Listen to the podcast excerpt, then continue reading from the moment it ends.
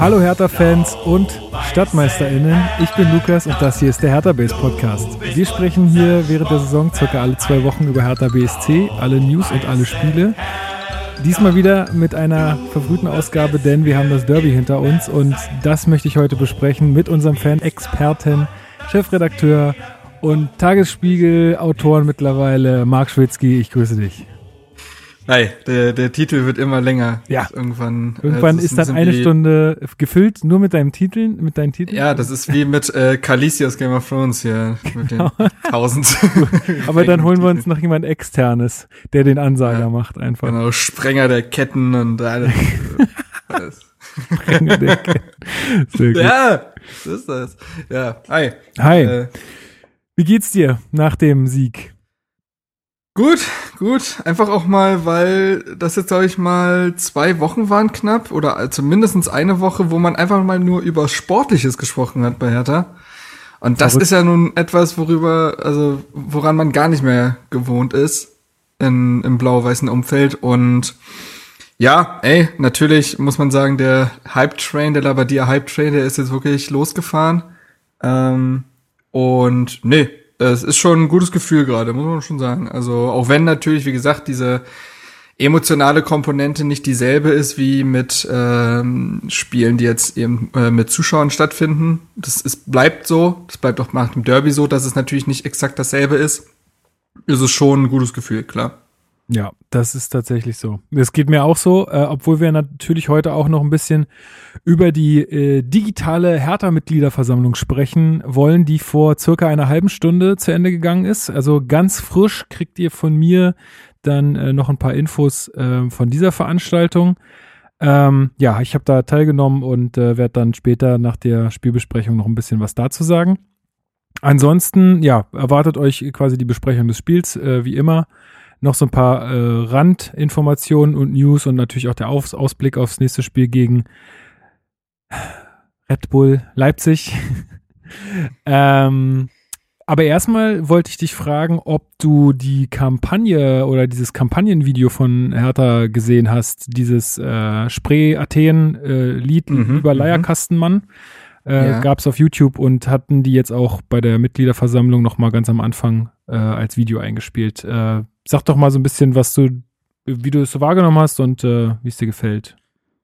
Habe ich gesehen, fand ich eigentlich ganz sympathisch, weil es nicht so drüber war. Ich fand, das war irgendwie sehr bodenständig. Ähm, man hat das jetzt alles nicht größer gemacht und mit mehr Pathos aufgeladen, als es das vielleicht gebraucht hat und als es andere Kampagnen von Hertha vielleicht in der Vergangenheit schon gemacht haben mit einer sehr männlichen, pathetischen Stimme irgendwelche Phrasen über Hertha und Berlin und so raushauen. Das war äh, sehr reduziert. Aber deswegen fand ich es auch sehr gut. Ähm, war, wirkte sympathisch, da hat man sich eine gute Sache überlegt. Ähm, Spreeathen, wie wir uns ja auch haben belehren lassen, muss man ja ehrlich sein, dass uns das zuerst gar nicht geläufig war, äh, hat ja auch wirklich eine große Bedeutung für die Stadt Berlin. Ähm, und äh, ja, diese Aktion, dass sie ja kurzzeitig die Spree blau gefärbt haben, wo mich ja interessieren würde, womit. Ähm, das wird, muss ja sicherlich mit der Stadt abgesprochen gewesen sein und dementsprechend kann das nichts äh, umweltschädliches gewesen sein. Aber hätte mich mal, mal interessiert. Ja, ich habe mich, ähm, ich habe mich aufklären lassen und zwar wird das auch äh, zum äh, St. Patrick's Day öfter mal gemacht, mm, dass sie die Spree mm auch grün färben zum Beispiel. Okay, siehst du mal, spannend. Also ja. Ähm, ja, nee, äh, war eine schöne Aktion. Äh, das Lied, also ich muss sagen, die Sängerin wirkte tatsächlich etwas Nina Hagen angehaucht. Das darauf ähm, bin ich nämlich auch noch gekommen. ähm, kann man jetzt sagen, das hat, das soll generell einfach dieses, äh, dieses urberlinerische äh, darstellen, aber ich kann es mir wiederum fast als kleinen Verweis irgendwie vorstellen. Ähm, aber hatten sie jetzt auch nicht aufgeklärt. Nö, äh, grundsätzlich eine sympathische Kampagne, wie gesagt, reduziert, bodenständig, hat mir deswegen gut gefallen.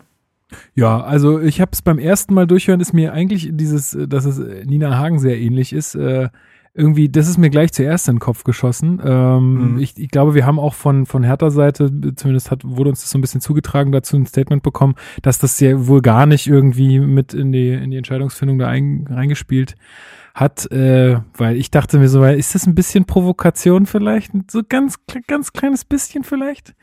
Ähm, nichtsdestotrotz, ähm, ich sag mal so, ist jetzt nicht, ist jetzt nicht meine, meine Art äh, von Musik oder meine Art von, von ja, Lied. Aber ähm, ich find's aber auch trotzdem also da ist jetzt nichts drin, was ich, wo ich jetzt sage, oh, das ist mir irgendwie zu, zu blöd oder zu drüber oder was auch immer. Äh, ich finde, es, es macht einem schon, schon ein bisschen Gänsehaut auf jeden Fall. Äh, ist natürlich für diese ganze Kampagne, da passt es auf jeden Fall sehr gut rein. Das muss man auch, äh, schon auch sagen. Ähm, aber das hatte ich ja hier auch schon mal an der Stelle gesagt. Mich holt diese Kampagne jetzt nicht wahnsinnig ab. Das ist aber total, also es ist einfach nur meine ganz eigene äh, Wahrnehmung und äh, mein ganz eigener Geschmack.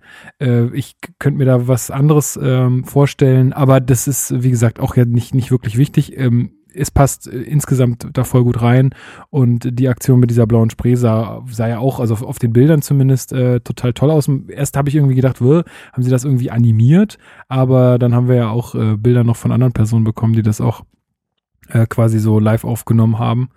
Und äh, ja, war, sah cool aus auf jeden Fall. Ähm, dieses Lied gibt's ja schon äh, sehr, sehr, sehr äh, lange, also 19, von 1928 ist mhm. das äh, Lied und ähm, das haben die jetzt äh, für diese Version dann ganz neu aufgenommen. Ja, also und es hat ja anscheinend auch gewirkt. für die. Ist halt natürlich bitter. Ich meine, so eine Kampagne läuft ja dann auch so ein, ein, Stück weit ins Leere in der aktuellen Zeit. Ne? Also ja, das war ja auch ähm, viel früher geplant alles, ne? Ja, klar, logisch. Also hat mir auch beim Gucken quasi für diejenigen leid getan, die sich da eben dieses Konzept überlegen, ne, weil damit wolltest du eigentlich was anderes erreichen vielleicht. Ähm, aber äh, nichtsdestotrotz war das ganz stimmungsvoll und ganz nett gemacht und äh, ja, wie du sagst, äh, vielleicht hat es ja noch die letzten Prozent Prozente rausgekitzelt, ausgeholt. ähm, ja, ähm, dann haben wir noch eine Meldung äh, zu verkünden. Habt ihr sicherlich schon alle gehört, für die, die es noch nicht gehört haben. Äh, Jessica Namkamp, äh, Nankam, oh, ich kann den Namen nicht so richtig aussprechen. Ich bin, äh, Nankam und bin niemand von Damen, weil die das immer äh, sehr gewissenhaft machen, aber ich, äh, ich kann es nicht so gut. Aber ihr wisst alle, wen ich meine. Der hat seinen Profivertrag unterschrieben. Bis wann, äh, Marc? Das verkündet hätte er ja nicht mehr, Vertragslauflängen. Aber ähm, kann man Aber Standard, Standard Jugendverträge gehen tatsächlich mal in der Regel so zwei Jahre. Ähm, um dann halt äh, ne, äh, so erstmal abschätzen zu können. Ähm, und deswegen würde ich ja, ich vermute jetzt mal stark, dass der Vertrag sich da jetzt nicht groß äh, abheben wird von, vielleicht geht er sogar ein Jahr länger, weil ja so viele Interessenten da waren. Mhm, ne, hat, also ich habe gelesen, dass, äh, dass der sich mit Hoffenheim wohl schon einig gewesen sein soll. Ähm, mhm. Inwiefern weißt ja, du davon also, was? Also, nee, weiß ich gar nichts jetzt so spontan. Ähm, ich bin, also ich bin mir sicher, dass in dem Geschäft immer mehr geredet wird, als man sich das denkt und dass ja. äh, so ein Berater von Nankam, der ist ja nicht komplett neu im Geschäft, also den Namen, den kennt man jetzt schon echt seit der B-Jugend oder so, schwört er immer bei diesem 99er Jahrgang und so weiter mit rum. Äh, dementsprechend wird er auch innerhalb des Geschäfts äh, ein bekannter Jugendspieler sein, hat einen Berater und dann werden da Gespräche geführt mit anderen Vereinen. So ganz grundsätzlich vielleicht mal so kann man sich das vorstellen. Was würdet ihr mir quasi unterbreiten? Wie sie sehe der Plan mhm. in den nächsten Jahren aus?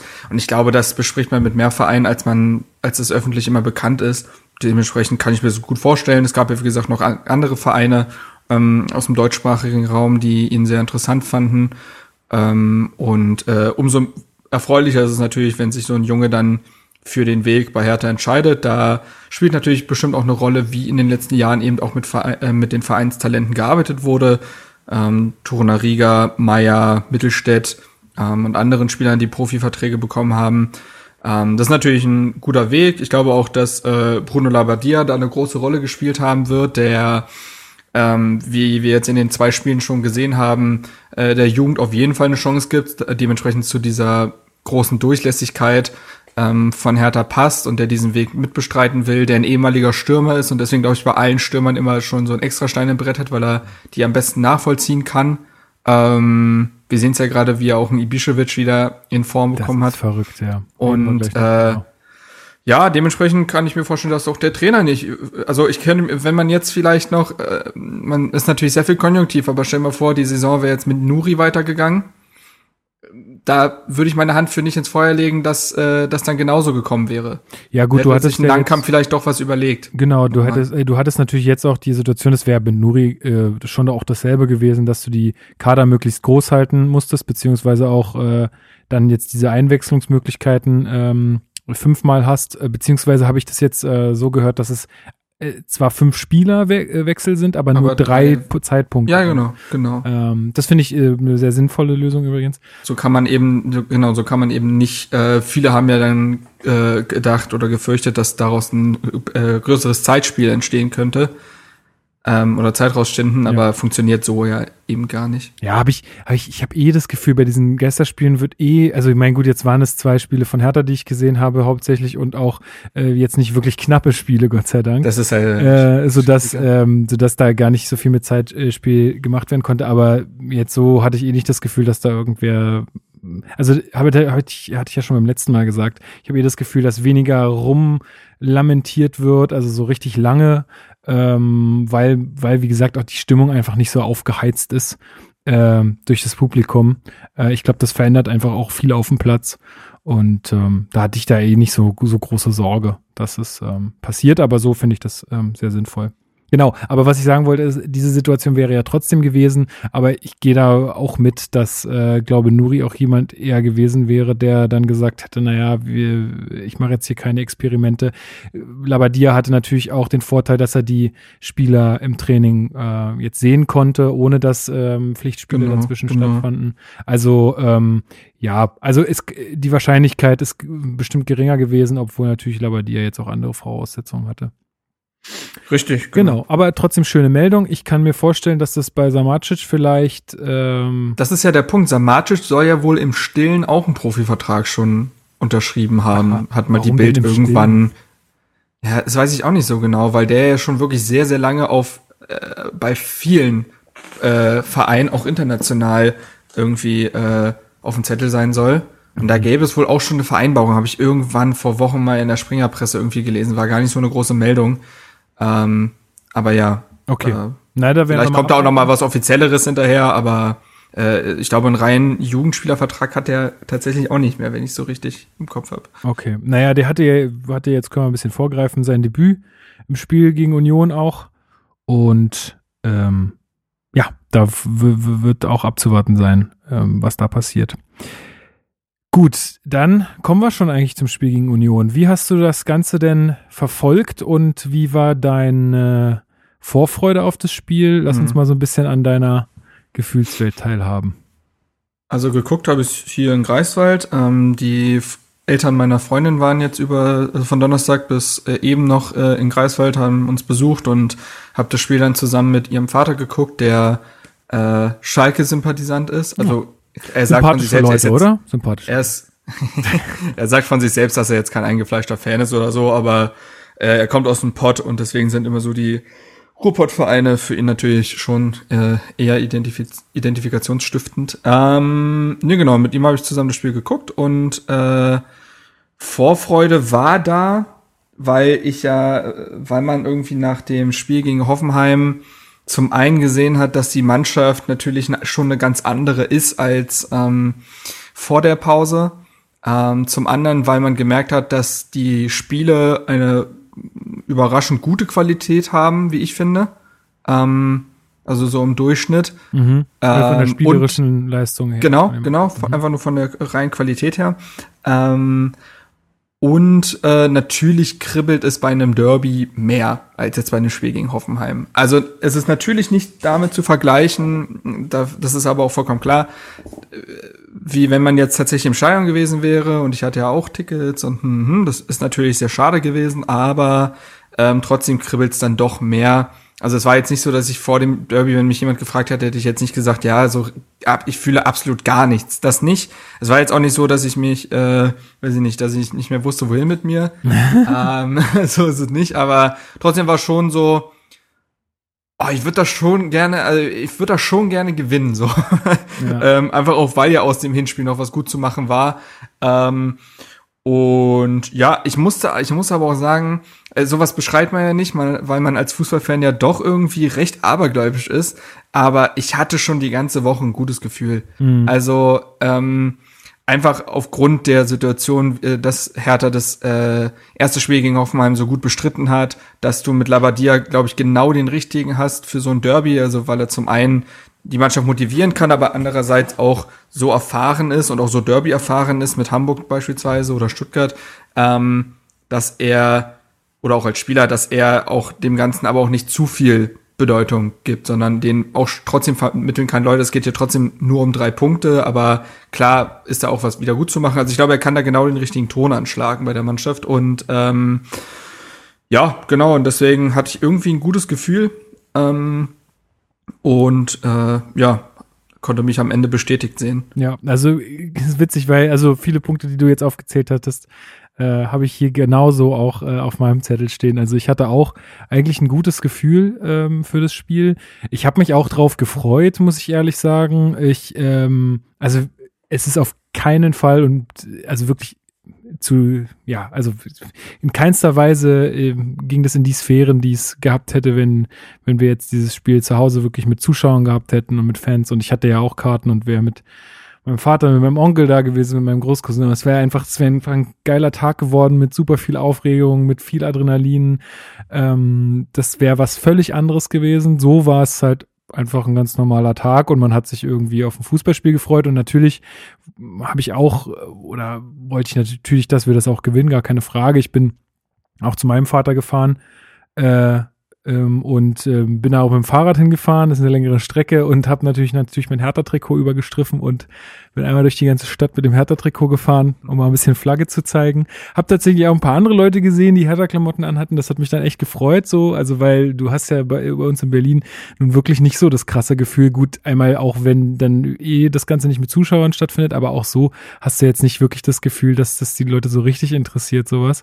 Und das war dann einfach schon schön zu sehen, wenn man an Leuten vorbeigefahren sind, die auch irgendwas von Hertha getragen haben oder so. Äh, und auch mhm. jetzt äh, in der in den Tagen danach, ähm, wenn man immer mal wieder jemanden im Gesehen hat, das war echt schön. Und ja, also wie gesagt, ich hatte auch einfach ein gutes Gefühl, weil, wie du sagst, ne, du hast jetzt halt einen Trainer, der da eine Erfahrung hat. Du hast, und das haben, hat ja, haben ja auch äh, Steven und hat ja auch Marcel und so in den letzten Folgen gesagt, die können sich einfach gut vorstellen, dass uns dieses, ähm, diese Geisterspiele in dem Fall wirklich gut tun. Äh, und ich glaube auch, ähm, um da mal ein bisschen vorzugreifen, ich glaube auch, dass dieses Spiel jetzt vielleicht im Ergebnis, äh, also Sieg oder Niederlage, nicht unbedingt anders gewesen wäre, aber dass es doch einen ganz anderen Verlauf genommen hätte, wenn wirklich Fans dabei gewesen wären. Weil das ist ja auch was, woraus Union seine Stärke zieht aus der, aus der, aus der Fanbasis ja, und aus der Unterstützung, ähm, was ja auch völlig legitim ist, finde ich, als Aufsteiger. Und äh, da, was uns, dass das ein Vorteil für uns war, ist nicht von der Hand zu weisen, glaube ich. Also ich bin ja immer noch der Überzeugung, dass das im letzten Spiel einfach auch der Druck war, der da auf der Mannschaft gelastet hat, der die da so gelähmt hat. Ähm, nun könnte man sagen, ja, die müssen mit Druck umgehen können. Klar, kann man sagen, aber es sind halt auch nur Menschen, zwar mit einem dickeren Konto als wir, aber es bleiben trotzdem Menschen. Und ähm, ich glaube, dass halt, wenn keine Fans im Stadion sind, das äh, einfach deutlich, äh, ja, deutlich abgeschwächter ist und wie du sagst, halt auch der Trainer da natürlich auch viel, äh, viel einwirken kann. Und ich glaube auch Labadia da echt der richtige Mann ist, um den einfach auch ein bisschen das Flattern zu nehmen und zu sagen, hey, ihr habt jetzt hier 3-0 gegen Hoffenheim gewonnen was ja auch äh, Selbstvertrauen gibt. Und ich weiß gar nicht mehr, wer es war, äh, in den Stimmen nach dem Spiel hat schon auch gesagt, dass die Mannschaft ähm, schon auch ein bisschen aufgeregt war, gerade weil es halt auch was gut wieder gut zu machen gab. Ich glaube, Ischewitsch war das, meinte das, ja. Genau, der äh, sagte auch, dass es ähm, natürlich schon äh, Aufregung in der Mannschaft gab, aber dass sie dann auch schnell gemerkt haben, dass das ganz gut funktioniert und ähm, natürlich die auch mit einem ganz anderen Selbstverständnis rangegangen sind. Ähm, Darf man ja, auch nicht vergessen, auch wenn halt jetzt Heimspiel die und so weiter, ne? Also ähm, ja, genau. Was wolltest du sagen? Ähm, darf man ja auch nicht vergessen, auch wenn die zwei Spiele jetzt sehr gut gelaufen sind, ich glaube, zu diesem Punkt der Relativierung kommen wir noch öfter, diese Folge, ist es trotzdem noch keine in sich komplett gefestigte Mannschaft. Also sie hat den Eindruck gemacht, aber das hätte halt mit Fans ganz anders aussehen können. Dann sind die Beine irgendwie doch wackeliger und ähm, spielt es vielleicht teilweise eben nicht so ruhig runter, wie es Hertha ja gemacht hat. Das war ja ein sehr geduldiger, in sich ruhender Auftritt. Genau. Und ich kann mir gut und ich kann mir gut vorstellen, dass das mit, mit Zuschauern und diesem Druck dann ähm, eben nicht der Fall gewesen wäre oder zumindest nicht in dieser Form. Ähm, daraus wittert dann vielleicht wieder Union seine Chance, dass in so einem Spiel ja eigentlich weiterhin nur gewinnen kann. Also ich glaube, die sind jetzt nicht ins Spiel gegangen und haben gesagt, Hauptsache wir retten irgendwie dieses quasi Hinspiel, ähm, weil so ein Derby ist nun mal offen und die hätten auch gerne, glaube ich, im Olympiastadion gewonnen. Aber ähm, genau, so wurde Union ein Stück weit seiner Stärke beraubt, diese Symbiose mit den Fans und Hertha seiner Unsicherheit in dieser Saison, äh, wenn Druck da ist, da wirklich zu funktionieren.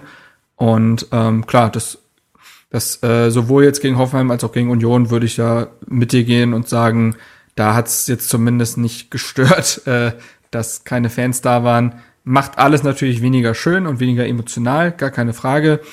Jetzt aber rein aufs Sportliche, auf das Geschehen auf dem Platz bezogen, ist es vielleicht gar nicht so schlecht für Hertha aktuell unter so ja, ich sag jetzt mal klinischen Bedingungen zu spielen. Absolut. Aber äh, das muss ich auch ganz klar sagen, äh, da müssen wir hinkommen. also wir müssen ja, das dahin kommen, dass diese Mannschaft äh, sich eher gepusht sieht von einer großen Menge, die sie anfeuert, anstatt dass sie da das Schlottern kriegen. Also das ist äh, ja, also aber ich glaube, das ist ganz gut, jetzt halt dafür den Grundstein zu legen, dass dass das erstmal das Spiel funktioniert und dann, wenn wenn du wenn du genau weißt, was du auf dem Platz tust, nimmst du das Stadion vielleicht auch eben eben als unterstützende Einheit war und nicht als, oh Gott, ja. wir wissen gar nicht so ganz genau, was wir jetzt machen müssen und jetzt gucken noch alle drauf im Stadion.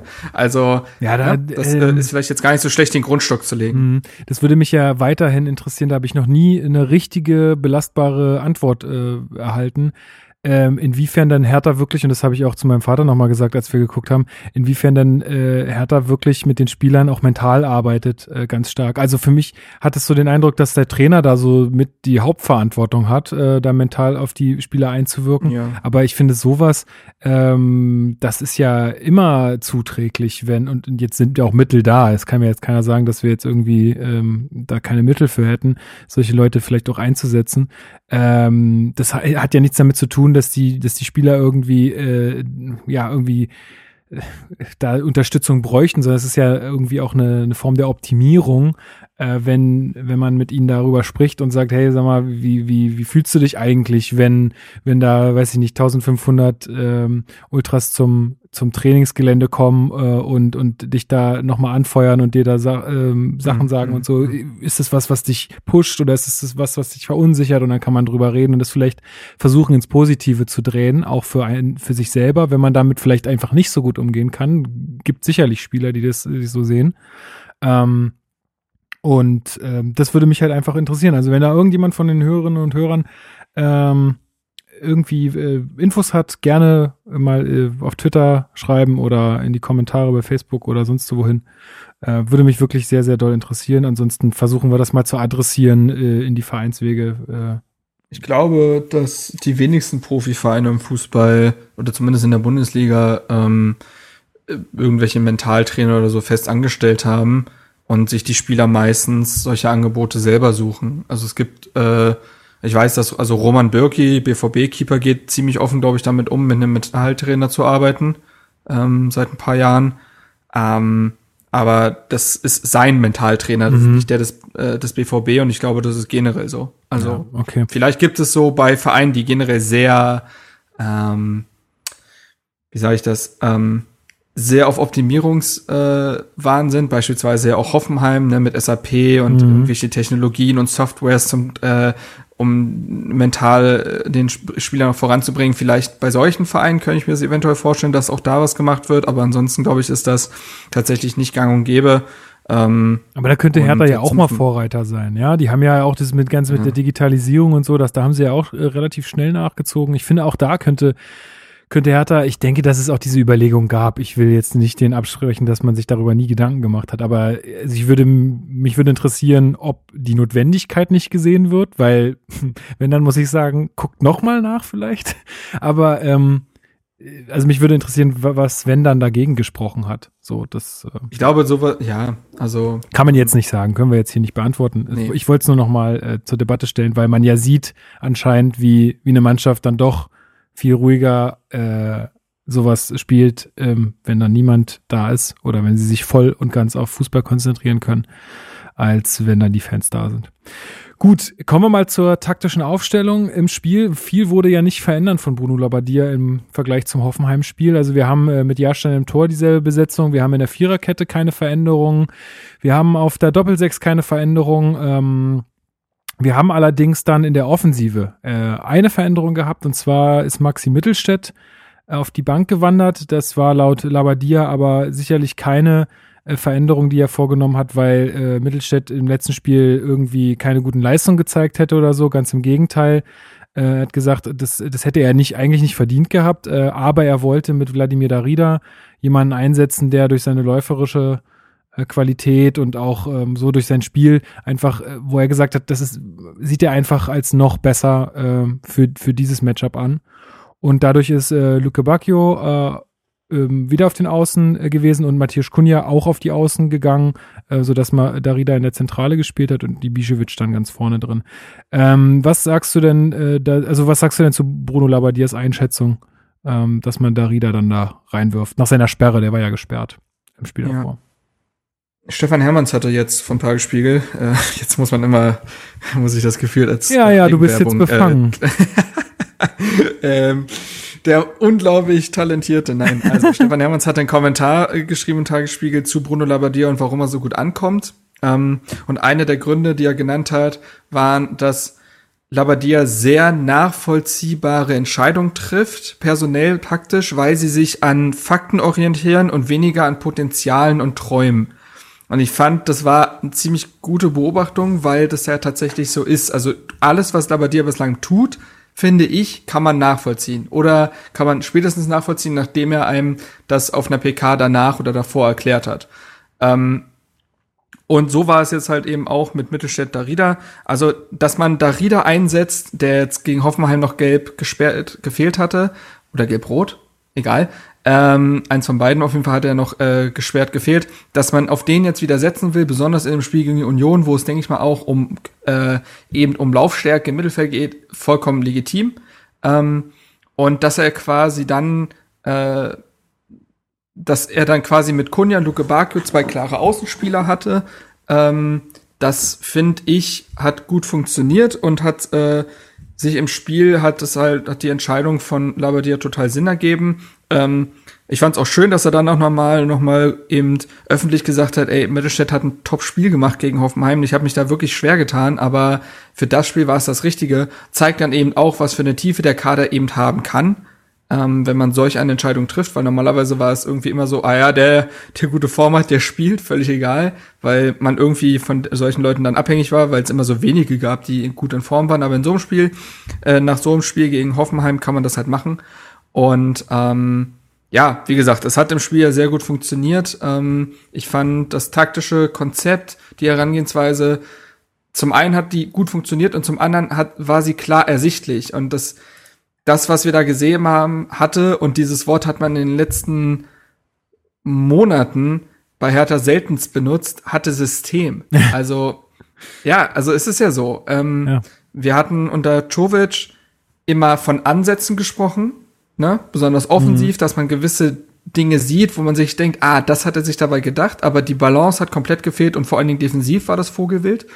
Dann hattest du diese ganz kurz, also hattest du diese Mauerphase unter Klinsmann, was für den Zeitpunkt vielleicht sogar legitim war, aber darüber hinaus wurde ja absolut gar nichts entwickelt. Also eine Idee mit Ball war nicht vorhanden und unter Nuri war sowohl defensiv als auch offensiv nichts mehr vorhanden. So und und ist dieser Mannschaft aus in so kurzer Zeit wieder so ein Gebilde mit Abläufen, mit Plan zu machen, ist schon beeindruckend und hat ja auch Labadia schon offen gesagt, dass er nicht gedacht hätte, dass die Mannschaft gewisse Dinge so schnell annimmt und so schnell verinnerlicht. Ähm, ja, genau. Also äh, deswegen äh, war die Entscheidung, um jetzt mal den Bogen zu spannen, äh, da auf Darida zu setzen statt auf Mittelstädt und dann halt Kunja und Luke Bakio als Außenspieler, als klare Außenspieler zu haben, war nachvollziehbar für dieses Spiel und hat gut funktioniert. Mhm. Ähm, ja. Ähm, er hat nochmal zur Entscheidung, dass er Lücke Bacchio auch mit wieder in die Startelf eingesetzt hat, ja. auch nochmal was gesagt, weil der ja nun wirklich äh, nicht seine beste Leistung gezeigt hat im äh, Spiel gegen Hoffenheim. Er hat auch nochmal mhm. gesagt, ja, er empfand es auch nicht so, als dass ähm, Dodi da die, äh, die beste Leistung gezeigt hat. Allerdings möcht, äh, wollte er ihm trotzdem weiter das Vertrauen schenken, weil er überzeugt ist, dass, ähm, dass er offensiv da auch ähm, sehr wichtig sein kann ähm, gegen, gegen Union, was sicherlich auch, ähm, zumindest war das in den, in den Spielen zuvor so oder in der Saison zuvor so auch sehr kompakt und sehr geordnet äh, verteidigen kann. Ähm, da hat er einfach äh, auch nochmal die, die, ähm, ja, die Leistung von ihm sozusagen anerkennen wollen, beziehungsweise ähm, das Potenzial, dass er da offensiv mehr kreieren kann. Und das hat ja äh, Luke Bock ja auch äh, zurückgezahlt. Und ich glaube, dass das halt auch Spielern gut tut. Ne? Wenn, Absolut. Und wenn, auch da, nachvollziehbare Entscheidung. Er ja. hat's ganz, also ne, er hat's äh, so erklärt, wie das, also das ist ja auch das Ding. Ich finde, in den letzten, bei den letzten Trainern wurden oft personelle Entscheidungen getroffen, wo man als Außenstehender da saß und sich dachte, hä? Also das versteht man offiziell nicht mehr. Hm. Warum spielt der andere? Warum spielt der andere nicht? Ähm, warum darf der im nächsten Spiel wieder ran, obwohl er so schlecht war? Das war alles so, da war so eine große Diskrepanz irgendwie in den Beobachtungen. Ähm, und auch hier äh, hat er ja nach dem Spiel offen gesagt, er hat ja auch Luke Bacchio im Training, in dieser Trainingswoche zum Unionsspiel hin, auch in die Pflicht genommen und mhm, gesagt, genau. ich, ich schenke dir jetzt nochmal das Vertrauen, aber da musst du auch liefern. Ja. So, weil ich bin überzeugt von der Idee, wie wir gegen Union auftreten wollen und dafür brauche ich dich und deine, deine Schnelligkeit, aber dann musst du auch liefern. Ja. So, und es hat funktioniert wieder. Und jeder kann im Nachhinein auch, selbst wenn Luke Bacchio jetzt nicht gut gespielt hätte, hätte er dieselbe Argumentation anführen können und sagen, ey, ich habe den Jungen in die Pflicht genommen, ich hatte eine klare Idee, wie wir das machen wollen. Leider ist er gerade vielleicht in einem kleinen Tief. Dann hätte ja jeder gesagt, okay, ja, so. Und nächstes Spiel hätte Luke Bacchio vielleicht nicht gespielt und dann wäre wär das auch okay gewesen. Und so verschafft sich ja auch ein Trainer eine Souveränität, sowohl gegenüber den Spielern als auch dem Umfeld. So, wenn man denkt, ah, okay, der, vor, der da an der Seitenlinie weiß, was er tut, absolut. dann hilft das schon mal. Ja, und absolut. ähm, genau, also ja, wir können ja vielleicht aufs Spiel jetzt so ja, bevor, gehen, weil bevor wir, oder willst du noch Nee, ja. bevor wir das machen, ich wollte, ich habe nämlich noch eine Sache am Anfang vergessen und die muss ich dir unbedingt noch erzählen, weil ich glaube, ich habe es dir noch nicht erzählt. Erzähl mir's. Und es hat noch nicht noch nichts mit dem Spiel zu tun, aber es ist ein, ein kleiner Cliffhanger. Ihr müsst noch kurz warten, bevor wir über diesen Derby-Sieg sprechen. Und zwar äh, ganz, also ich habe mich riesig gefreut und zwar hat äh, mich eine Mail erreicht äh, von Michael, unserem Hörer Michael, mhm. äh, der in dieser Mail gefragt hat, ähm, ob ich denn ähm, der Sohn von, von, äh, von, ein, also von einem früheren Klassenkameraden von ihm bin und wenn es die, die, also ich will jetzt, ja, also von meinem Vater sozusagen und ähm, äh, und äh, wenn die Frage unverschämt ist, dann äh, muss, dann soll ich die löschen, brauche ich auch nicht beantworten. Aber es ist tatsächlich so. Also dieser, der Michael, und da äh, an dieser Stelle schöne Grüße, weil ich weiß, dass er uns hört, äh, ist tatsächlich ein Klassenkamerad oder ein, ein Schulkamerad von meinem Onkel und meinem Vater gewesen. Früher, also es war vor, weiß ich nicht, viele Jahren. Und äh, die Mail habe ich dann auch gleich meinem Vater weitergeleitet und das fand ich total schön und wollte es hier einfach nochmal erwähnen, äh, dass er sich da getraut hat und einfach mal geschrieben hat und so und hat auch geschrieben, dass er unseren Podcast äh, schon länger verfolgt und dass er ähm, unsere Einschätzung total schätzt und so. Und ja, also fand ich total geil, wie äh, Hertha da so verbindet und irgendwie so, also genau, er hat sich die ganze Hashtag Zeit Hertha Base verbindet. Völlig verrückt, also dass er, dass er sich da halt auch gedacht hat, hm, irgendwie ist der ähnlich zu dem und dem und der heißt ja auch mit dem, der, der Nachname ist ja auch gleich und hm, frage ich doch mal nach. Finde ich total cool äh, und äh, zeigt mal wieder, was da entstehen kann, wenn die Leute sich auch einfach trauen, mal was zu schreiben. Ja, also schreibt uns wie gesagt völlig voll gerne. Falls ihr auch denkt, dass ihr mit uns verwandt seid oder oder befreundet ja, verwandt ist er ja nicht. Aber ja, nee, also das wollte ich einfach nur noch mal sagen. Wir wir kriegen das alles, wir lesen das alles und ähm, wir freuen uns da auch halt immer riesig drüber. Und auch wenn es dann mal kontrovers zugeht, dann ist das halt auch so, aber ist ja auch in Ordnung. Also vielleicht ergeben sich da für uns oder bleibt. genau für uns oder für euch äh, auch neue, neue Erkenntnisse. Das ist ja, das ist ja auch das Schöne daran, über, wenn man so eine Austausch. Debattenkultur hat, die äh, ja verträglich ist. Genau, ich. genau. Gut, ja. Ähm, das nur so da, äh, so viel dazu. Ähm, ja, kommen wir zum Spiel. Ähm, mhm. Wie fing's an? Also ich, keine Ahnung, mir fällt's immer super schwer. Ich habe jetzt die Zusammenfassung auch nicht nochmal äh, sehen können und ich war tatsächlich dann doch während des Spiels ein bisschen aufgeregt. Ähm, aber äh, letztendlich hatte ich irgendwie zu keiner Zeit, außer bei Standards, äh, das Gefühl, dass da irgendwas schief geht heute. An dem Tag. Ja, und das Krasse ist ja dann eigentlich auch nicht mehr bei den Standards. Also Unions große Stärke ähm, sind ja die Standards. Also äh, Uli Hebel, der Kommentator, hat das zwischendurch gesagt. 44 Prozent der Bundesliga-Tore von Union sind nach Standards gefallen. Und gleichzeitig war Hertha ja der einer der schlechtesten Mannschaften, wenn es darum ging, Standard zu verteidigen in dieser Saison. Und selbst da ist nicht einmal was angebrannt. Also, naja, ähm, also dieser Freistoß da von Ingwertsen, der war schon haarscharf. Aber, also, ich meine, da konnte okay, jetzt Hertha ja, auch nicht viel machen. Okay, ne?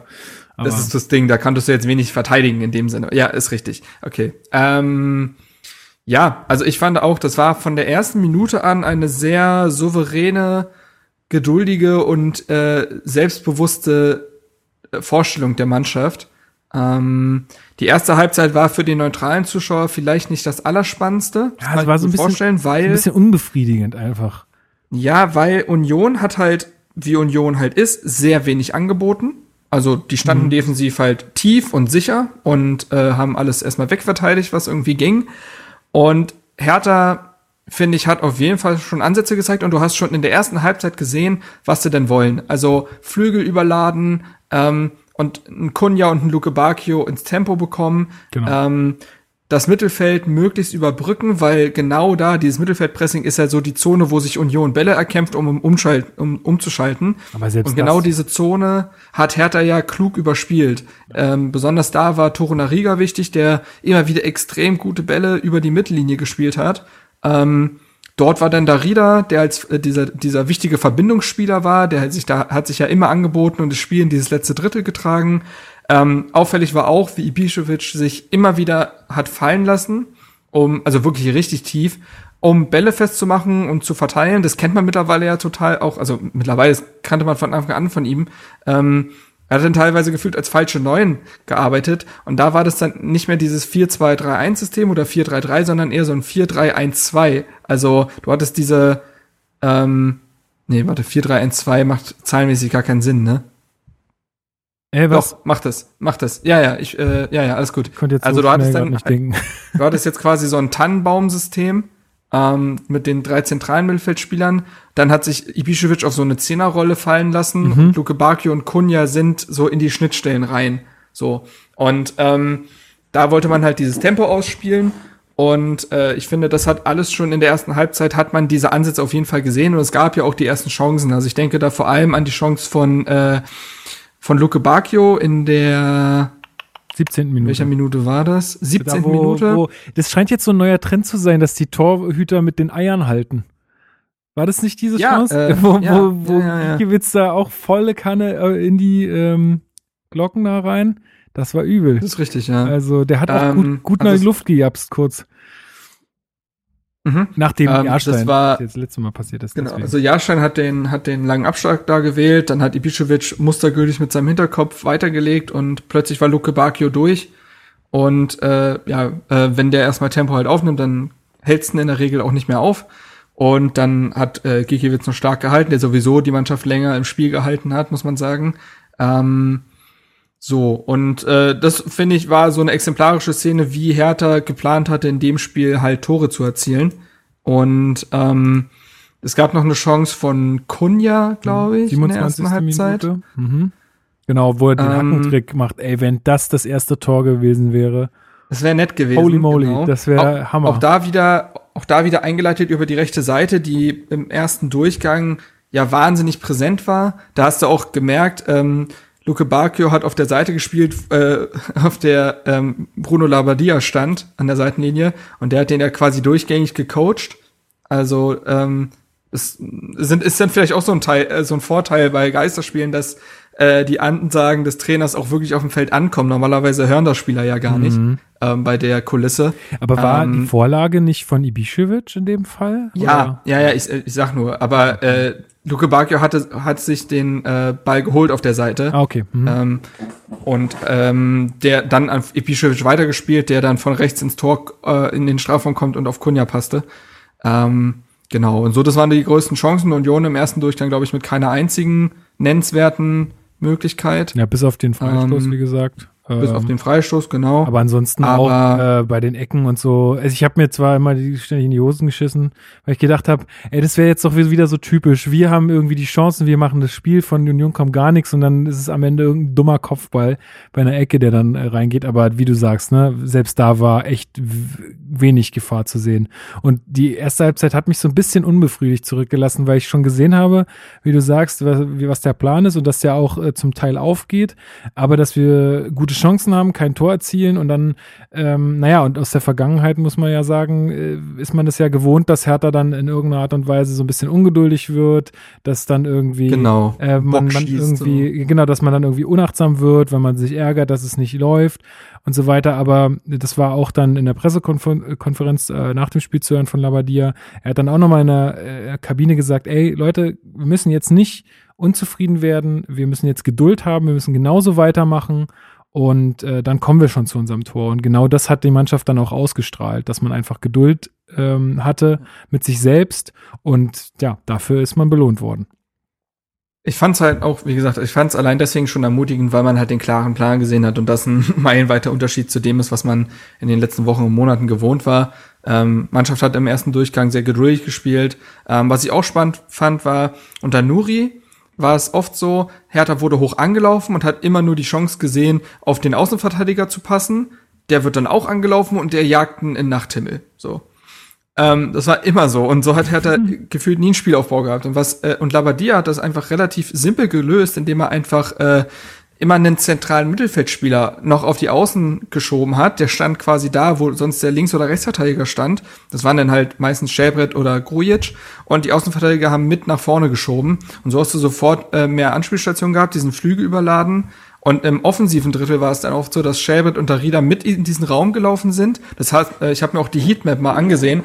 Könntest du fast meinen, dass Shelbrett in dem Spiel ein Außenverteidiger war, weil der so oft äh, auf den Flügeln zu, zu finden war, um dort halt so eine gewisse Sicherheit zu haben. Ne? Also, dass du mehr Anspielstationen hast, mehr passen kannst ähm, und diesen Ball in solchen Räumen hältst.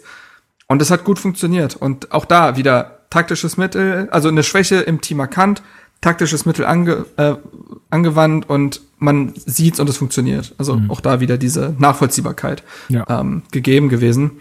Und ähm, ja, ansonsten, wie gesagt, hat man Unions Stärken einfach nicht zur Geltung kommen lassen. Zum einen bei den Standards nicht zugelassen und zum anderen Union gar nicht in diese Umschaltmomente kommen lassen. Ähm, auch da war das zentrale Mittelfeld super wichtig, weil Hertha teilweise halt lange Bälle gespielt hat, um dieses Mittelfeld zu überbrücken. Union gewinnt dann in der eigenen Hälfte das Kopfballduell und alle Unioner sind jetzt quasi, okay, Kopfballduell gewonnen, wir stürmen jetzt nach vorne. Aber dieser Rebound, wie man es ja im Basketball nennt, mm. der wurde so oft von den Hertanern geholt, Grujic vor allem, hat da so oft den Ball dann am Mittelkreis doch wieder geholt und dadurch wieder den Angriff eingeleitet. Also auch da ähm, habe ich das Gefühl, hat man sich einfach sehr gut auf den Gegner eingestellt. Ähm, und im zweiten Durchgang sollte es ja dann die Früchte tragen. Ja, vor allen Dingen, also ich bin jetzt im Kopf schon tatsächlich schon in der zweiten Halbzeit, aber ähm, also wie du sagst, ne, auch dieser, auch diese Rebounds, das ist ja wie im Basketball äh, einfach eine verdammt wichtige Sache. Und auch da hat man einfach gemerkt, dass die Mannschaft mit einem ganz anderen Selbstverständnis auftritt. Also wir hatten das ja letztes Mal schon angesprochen äh, gegen Hoffenheim. Es ist einfach, die Mannschaft wirkt einfach viel intensiver, die wirkt konzentrierter. Ich habe dann auch ständig zu meinem Papa ja. gesagt, ey, schau mal, das ist alles präziser, was sie da machen. Also in, in den Spielen vor der ganzen Corona-Pause war das super oft so, dass einfach ein Fehlpass-Festival ohne Ende war. Und, und ähm, Stockfehler genau, und alles mögliche. Also, äh, Pässe in den Rücken gespielt oder irgendwie sowas. Und das ist jetzt viel, viel besser gewesen. Also es ist einfach wirklich, äh, wie du jetzt auch schon am Anfang sagtest, einfach eine, einfach eine andere Mannschaft in irgendeiner Art und Weise, ja. Und ich kann mir halt echt sehr, sehr gut vorstellen, dass das ähm, ja fast zu fast zu 100 Prozent am Trainer liegt, der ähm, wahrscheinlich bei der Mannschaft eine gute Ansprache hat und einfach auch ein gutes Standing hat, weil er halt ja, weil er halt echt wirklich ein verdienter Bundesliga-Trainer ist, ein verdienter, verdienter Bundesligaspieler ist, äh, wo die, ja, wo die Jungs einfach die das Gefühl auch haben, wenn der was sagt, das hat auch Hand und Fuß. Ähm, genau, ja, also ja, konkrete Maßnahmen, die funktionieren und genau. sofort, glaube ich, in, in Vertrauen in den Trainer ummünzen und dann im Vertrauen in sich und dann wirkt das einfach sofort äh, gefestigt. Ähm, ja, dann kann man nur hoffen, ähm, dass es so weitergeht.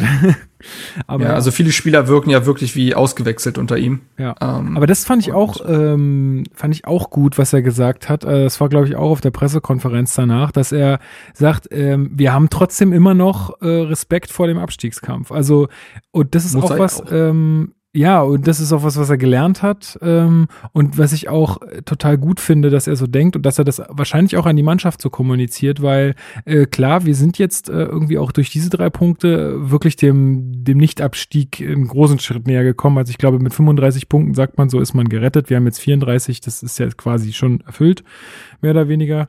Ähm, und ich glaube, dieses Jahr werden auch 34 Punkte reichen. Aber ähm, würde ich auch mal von ausgehen äh, es ist ja trotzdem wichtig, jetzt die Spannung zu halten. Wir wollen ja trotzdem so viele Punkte wie möglich sammeln und wir wollen ja auch jetzt schon für die nächste Saison irgendwie einen Grundstein legen, äh, dass das alles funktioniert. Und ich glaube, das ist einfach gut, dass, dass da auch ein Trainer ist, der ganz offen sowas jetzt schon kommuniziert und auch mit der Mannschaft kommuniziert.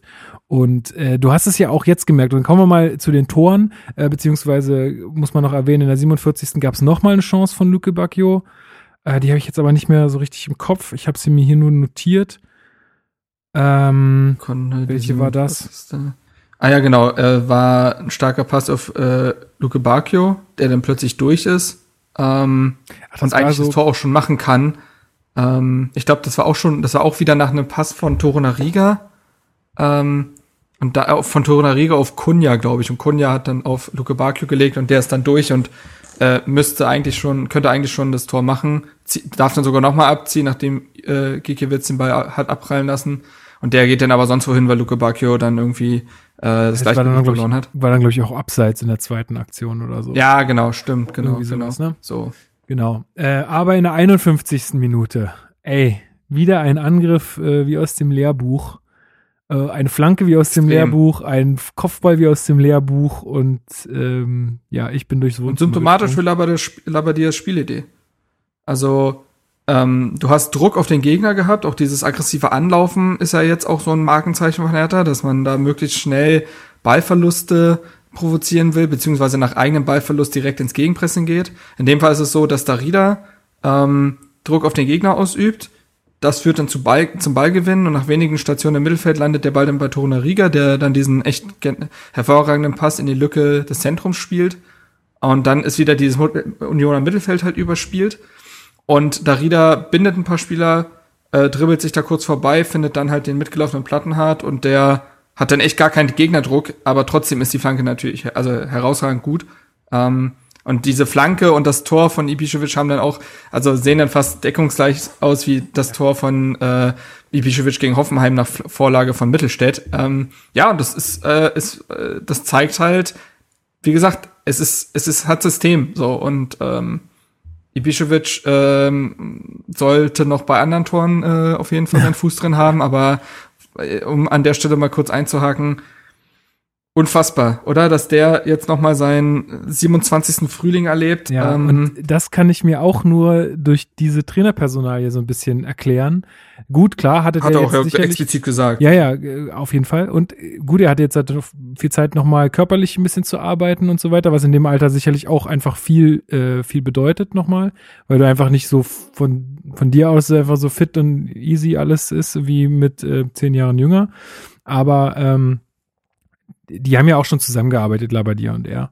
Und ich glaube, dass er einfach da in, dass auch Ibišević so eine Person ist, die ähm, es ähm, sehr gern hat, wenn, wenn, wenn er Vertrauen zur Trainerperson hat und wenn da ein gutes Verhältnis herrscht und so weiter. Und das merkt man jetzt auch. Äh, und ja, ich glaube, dass das, äh, dass es ganz viel auch daran liegt, dass er das Vertrauen kriegt. Und wir kennen ja Ibišević, ne? Wenn er trifft, ist alles cool und dann trifft er auch mehrmals. Wenn er sich natürlich in so einer Abwärtsspirale bewegt, dann ähm, ist es dann manchmal auch sehr schwierig mit ihm. Aber ich glaube, dass, wie gesagt, Labadia jemand ist, der ihn da einfach auch gut ähm, führen kann, wenn man das mal so sagen will. Absolut. Und ähm, für mich ja schon Man of the Match gewesen gegen Hoffenheim. Ja. Ähm, Kann man jetzt eigentlich auch wieder sagen. Kann man hier auch sagen. Hier gab es dieses Mal tatsächlich mehrere Kandidaten, aber ähm, ich glaube schon, also das war ja seine erste Torbeteiligung von dreien in diesem Spiel. Ähm, aber wie gesagt, ich fand das 1 zu 0 so stark, weil das halt auch, wie gesagt, System hatte. Und ähm, solche Tore sind fast die schönsten, wenn du einfach siehst, da hat sich jemand was überlegt und das funktioniert. Auch da wieder werden die alle Spieler irgendwie gestärkt aus der Situation halt herausgehen. Hat man im Spiel ja sogar schon gemerkt, weil dann haben sie aufgedreht, dann hatten sie richtig Bock, dann haben sie gemerkt, ah, so und so. Ähm, und das 2 zu 0 fällt ja wieder wie gegen Hoffenheim als Doppelschlag. Diesmal, glaube ich, noch weniger Zeit zwischen den beiden Treffern. Ja, gewesen. eine Minute, ne? 51. und 52. Ja, 70 Sekunden, ja. Ja, verrückt, ey. Also da wieder ähm, Ballgewinn in der eigenen Hälfte, wird wieder schnell durchs Zentrum gespielt. Ähm, Schelbrett klärt ihn ja quasi mehr oder weniger, aber Ibišević, äh, es ist so gut, Ja. äh, wie Ibišević sich da aufdreht und sofort halt Luke Bacchio sieht und auch findet, ist schon überragend gut und zeigt nochmal, dass Ibišević nicht nur dieses Strafraumungeheuer ist, zu dem er oft gemacht wird. Ähm, und Luke Bacchio ist halt dann weg und diesmal macht das halt besser, bleibt ruhig, spielt sein Tempo aus, geht an Gikiewicz vorbei, trifft da ähm, und hat damit seinen, seinen, An seinen Einsatz auch endgültig gerechtfertigt. Ja, da hatte ich so ein bisschen, als er dann um ihn rumspielt, hatte ich so kurz den Gedanken, fuck, die Aktion ist jetzt vorbei. Das, da, da hat er es jetzt verspielt. Aber mhm. dann macht er ihn ja Gott sei Dank noch rein. Es war tatsächlich gar nicht mal so, äh, also es war ziemlich knapp. Ähm, weil da glaube ich auch noch ein Unioner noch reingrätscht. Genau, ähm, aber trotzdem, ey, und ich glaub's gar nicht, wie ich ausgeflippt bin.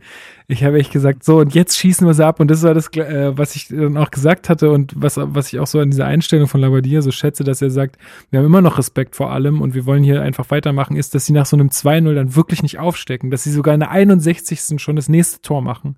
Also zehn Minuten später, nicht mehr zehn Minuten später. Und dass sie da nicht anfangen, irgendwie aufzustecken, sondern dann wirklich einfach so dieses, und das haben wir auch öfter mal gesagt, weißt du, die Bayern sind, sind so, äh, ich meine, wir wollen nicht wie die Bayern werden, aber spielerisch können wir uns da einiges abgucken. Die sind halt, die wollen halt jeden Gegner wirklich so hoch abschießen, wie es geht. So. Und ähm, das muss, muss man sich Bei Hertha ist es man eher gewohnt, Hertha geht in Führung, genau, stellt sich plötzlich hinten rein. Genau, und dann ist so, verwalten wir mal das 1-0 über die nächsten 60 Minuten. Äh, ja, und das dann braucht das, man sich auch oft nicht wundern, wenn es dann halt fällt, ne? Genau, genau, so ist es. Und ja, äh, ja, ja und dieses 3 zu 0 das ist ja, ja, von Kunja, Kunja selbst eingeleitet. Also es war so ein bisschen wild alles. Ähm, Kunja, erst habe ich gedacht. Zeigt aber, da hatten sie einfach Bock zu kicken in dem Moment. Also. Voll, voll. Vor allem Kunja, ähm, der, das hat mich so ein bisschen an sein, an sein, sein äh, Tor auch gegen Hoffenheim erinnert, wie er da so von außen dann in die Mitte zieht äh, mhm. und dann irgendwie den Ball so reinchippt. Luke Bacchio versucht noch so einen Fallrückzieher zu machen, was das auch wirklich, also das geil gewesen. Ja. gewesen. Und dann, äh, ich glaube, der Ball wird wieder abgelegt von Ibišević dann. Ja. Ähm, und dann ist Kunja quasi einmal noch ein Stück weiter ins Zentrum gelaufen und äh, kann den Ball dann ganz platziert rechts unten in die Ecke schießen. Äh, und Gigiewicz hatte auch keine Chance. Ähm, also das war auch äh, ein Megator. Ja, und dann war es, dann war es eigentlich geritzt. Also dann hat man schon gemerkt, okay, äh, Union ist Die tot, da kommt ja raus, gar nichts ja. von denen. Also das muss man, und das haben tatsächlich auch, ich habe hab jetzt gar nicht so viele Unioner an meiner Teilnahme, zum Beispiel auf Twitter, aber man konnte ja auch an vielen Stellen lesen, dass viele gesagt haben, ey, es war hochverdient, äh, weil auch von Union gar nichts angeboten das hat auch wurde. Unionstrainer Urs Fischer hat das auch gesagt, genau. auch in der Höhe verdientes, verdienter Sieg. Ähm, der war auch, ist auch mit seiner Mannschaft relativ hart ins Gericht gegangen, was ich auch verstehen kann, weil ähnlich blutleer hat sich ja auch Hertha im Hinspiel gezeigt, auch wenn die erste Halbzeit noch besser war. Ja, aber obwohl ich auch da man das immer an den äh, Fähigkeiten Unions äh, messen muss, klar. Aber wie Union quasi das Genick gebrochen wurde mit diesen zwei Treffern, äh, war schon krass. Also, dass da wirklich, das kam ja wirklich nix mehr. Also ähm, und der Fischer ja, hat sogar so. auch gesagt, ähm, dass er, also Fans da oder nicht da hin oder her, er sagt, selbst mit, also selbst ohne Fans da dürfen solche Fehler nicht passieren, sagt er. Und klar, das klar. ist äh, tatsächlich so. Und ich finde auch, also beim Hinspiel, das war ja, hatte ja alles andere als sportlichen Wert, ne? Also das war ja Chaos pur. Können, kann sich sicherlich jeder erinnern. Ähm, und jetzt hier hat man halt gesehen, was, was ist, wenn, wenn dann halt einfach sportlich das Ganze irgendwie entschieden wird aus meiner Sicht. Äh, komisch, also ich, ich war auch, äh, ehrlich gesagt, war ich auch ein bisschen irritiert von der Leistung von, von Union, weil ich das nicht so eingeschätzt hätte, dass da wirklich so gar nichts kommt. Und äh, Zumal sie gegen Bayern ja äh, genau. ordentlich gespielt haben. Genau, das also, meine ich. Ne? Ähm, also das hat mich auch. Hätten sie da schon irgendwie voll auf die Mütze bekommen, hätte ich jetzt, ne, dann mhm. wäre das irgendwie noch verständlicher gewesen. Jetzt musste man sagen, dass, glaube ich, äh, vor dem Hertha-Spiel aus den letzten sechs Spielen Union nur einen Sieg geholt hatte, also wirklich nicht mehr so weit oben auf war, wie man das zwischendurch halt hatte. Hertha war ja vor dem Spieltag, stand Hertha ja auch schon vor Union. Äh, das war ja auch lange nicht der Fall. Und ähm, ja, aber trotzdem, ich fand halt, wie gesagt, ihre Leistung gegen Bayern honorig und äh, das hatte dann doch verwundert, dass dann wirklich gar nichts mehr kam. Auch äh, es gab ja auch noch einen offensiven Wechsel, also Uja kam ja dann für, weiß ich gar nicht mehr, ähm, irgendeinen anderen Unioner und es hat irgendwie alles keine Wirkung gehabt und ähm, wie gesagt, über Standards wurden sie auch nicht gefährlich, weil Hertha da alles wegverteidigt hat, könnte auf jeden Fall noch ein Wort äh, zu äh, Boyata und Torunariga verlieren. Mhm. Würde ich später machen, um jetzt vielleicht die Tore noch zu beenden. Ähm, das 3 zu 0, finde ich, hat auch, also da hätte ich mich als Unioner halt sehr aufgeregt, weil das war ultra passiv verteidigt. Mhm. Da ist ja, also da ist ja kein Unioner mal zwischengegangen. Hertha durfte da zocken und äh, ja, Kunja, ich glaube, wir haben nach dem Tor letzte Woche schon ziemlich viele Superlative benutzt. War jetzt, glaube ich, sein vierter Treffer in Folge. Ähm, äh, was, was, wie der explodiert bei Hertha, obwohl auch er in diesem Spiel ja eigentlich gar nicht so viel, viele Aktionen und Ballkontakte hatte. In den Aktionen, die er hatte, war er so brillant meist und so auffällig. Das erinnert für mich tatsächlich, also viele ziehen den Vergleich zu Marcelinho, was natürlich auch Nationalität bedingt ist. Aber ich finde, Kunja erinnert mich, auch wenn er vielleicht eine bessere Technik hat, ne, wobei, erinnert mich viel mehr an Marco Pantelic. Also, dieses auch lange Zeit vielleicht gar nicht da sein, aber in den Aktionen, die man hat, plötzlich das ganze Stadion für sich einzunehmen und das ganze Spielfeld zu seinem, zu seiner Spielwiese zu machen, das hatte auch ein Pantelic, der sich ja auch gerne hat auf die Außen fallen lassen, gerne mal einen Gegner im Dribbling genommen hat, ähm, und einfach auch besondere Aktionen erzeugt hat. Äh, so finde ich, wirkt auch Kunja. Der hat wenig Ballkontakte im Spiel, der hat wenig Pässe in dem Spiel. Übrigens sind trotzdem 100% angekommen in dem Spiel. Ähm, aber wenn er dann was macht, ist es in der Regel was sehr Besonderes. Ja, also gehe ich zu 100% mit. Genau, und in der 77. Äh, du wolltest noch ein paar Worte zu Toruna Riga und Boyata verlieren. Das, dazu kriegst du jetzt wahrscheinlich die Möglichkeit, denn äh, nach einem Eckball getreten von Platten hat wahrscheinlich. Platten hat. Ne? Ja. Ähm, köpft Boyata dann ein. Doppelvorlage. Äh, es ist echt äh, krass auch, wie, wie robust er sich da durchsetzt. Ähm, gegen alle Unioner Spieler. Also es ist auch eigentlich zu einfach. Also auch ja, da hätte ich mich als Unioner da, da war die Konzentration nicht mehr da ja. bei Union. Hätte ich mich auch echt Also das geärgert. darf nicht passieren. Genau. Ähm, aber ja, Boyata krönt damit auch seine sehr, sehr starke Leistung. Also die Abwehr war in dem Spiel auch schon wirklich das Rückgrat der Mannschaft ein Stück weit, ähm, weil die eben bei Standards alles wegverteidigt haben. Äh, Toro Nariga hat noch zwei wichtige Blocks gesetzt. Also einmal gab es so einen Angriff von Union, ähm, wo dann der Ball in den Rückraum gespielt wird und Uniona quasi einschussbereit war, aber Toro Nariga diesen Abschluss halt noch abblockt. Hätte drin sein können. Also aus der Position wäre das jetzt nicht äh, verwunderlich gewesen. Ähm, und finde auch nach der Leistung gegen Hoffenheim, das ist für mich die neue Stamminverteidigung bei Hertha BC. Also da gibt's für mich gar keine Zweifel. Also dass Boyata gesetzt ist, ist ja sowieso schon länger klar, nachdem seine Hinrunde schon so stark gewesen ist. Ähm, aber Toruna Riga rechtfertigt aktuell, dass er halt spielt. Natürlich hat man die Situation, dass Karim Rekik und Niklas Stark aktuell keine Rolle spielen, weil sie verletzt sind. Ähm, aber selbst wenn die jetzt fit wären, finde ich, ist gerade kein Vorbeikommen ähm, an Torunariga, der nicht nur defensiv komplett auf der Höhe ist, ähm, sondern auch, wie man im Spiel gesehen hat, für den Spielaufbau so eklatant wichtig ist und Pässe spielt, die kein anderer spielt in der Innenverteidigung. Und das ist nun mal auch heutzutage super viel wert. Ähm, da fängt ja meistens der Spielaufbau eben an. Ja, bei den das ist so Boateng-Style, also der frühere Boateng, ne? So in dem Sinne. Ja, ein Stück weit, ja. Ähm, wie der da das Mittelfeld überbrückt hat. Ähm, außerdem liebe ich es irgendwie, wenn Tore Nariga anfängt, mit dem Ball in die gegnerische Hälfte zu dribbeln, weil er das auch einfach gut kann. Ja, also das ist nicht so. Sieht zwar immer ein bisschen komisch so aus, aber er kann's. Ja, aber es ist, es ist nicht so Lucio-artig, so äh, einmal klappt's, einmal lässt man den äh, Gegnern den Konter rennen. Das hat eigentlich eine ziemlich gute Erfolgsquote. Ähm, war ja auch lange Zeit Stürmer, glaube ich, in der Jugend. Ähm, ja, und deswegen, äh, ich hoffe, dass, ähm, dass Torunariga jetzt diesen Platz auch mal auf Dauer behält, ähm, weil Torunariga ja eigentlich, also zumindest im Umfeld ein sehr hohes Ansehen hat und trotzdem immer wieder dann Rekik spielt und man sich da eben immer wieder gefragt hat, ja, warum denn eigentlich? Und eventuell, also ich finde Labadia, der hat ja auf der PK Torunariga auch nochmal explizit gelobt für seinen Spielaufbau. Ähm, kann ich mir vorstellen, dass das jetzt auch erstmal gesetzt ist. Das, also, mich würde alles andere sehr wundern. Das, das wäre nämlich alles andere als nachvollziehbar nach den Leistungen, dass man da jetzt das irgendwie nochmal austauscht. Ähm, also da müsste jetzt wirklich irgendwas passieren, irgendwie Verletzung oder was ich, schlechte Trainingsleistung, was weiß ich, keine Ahnung. Äh, aber sonst würde ich. Boyata übrigens viertes Saisontor. Krass. Das ist für einen, In also der, das ist für einen Innenverteidiger ja, nicht ganz so schlecht. Auch, auch einfach wieder ein guter Deal. Äh, muss man einfach wieder sagen. Das ist einfach ein guter Deal gewesen. Äh, mit ja, dem man, ablösefrei. Ja, definitiv. Kann man machen. Also, ähm, glaube ich, sehr wichtig für die Mannschaft, auch weil er halt viel Erfahrung mitbringt. Den, also der wird nicht hektisch in der Partie, glaube ich. Ich habe den auch noch nie hitzköpfig erlebt. Also Boyat nee. hat noch nie irgendwie so eine Aktion gebracht, wo ich mir dachte, oh Junge, also, muss jetzt, also das war jetzt sehr emotional oder unnötig. Das kenne ich bei ihm nicht. Das ist auch auch nie schlecht.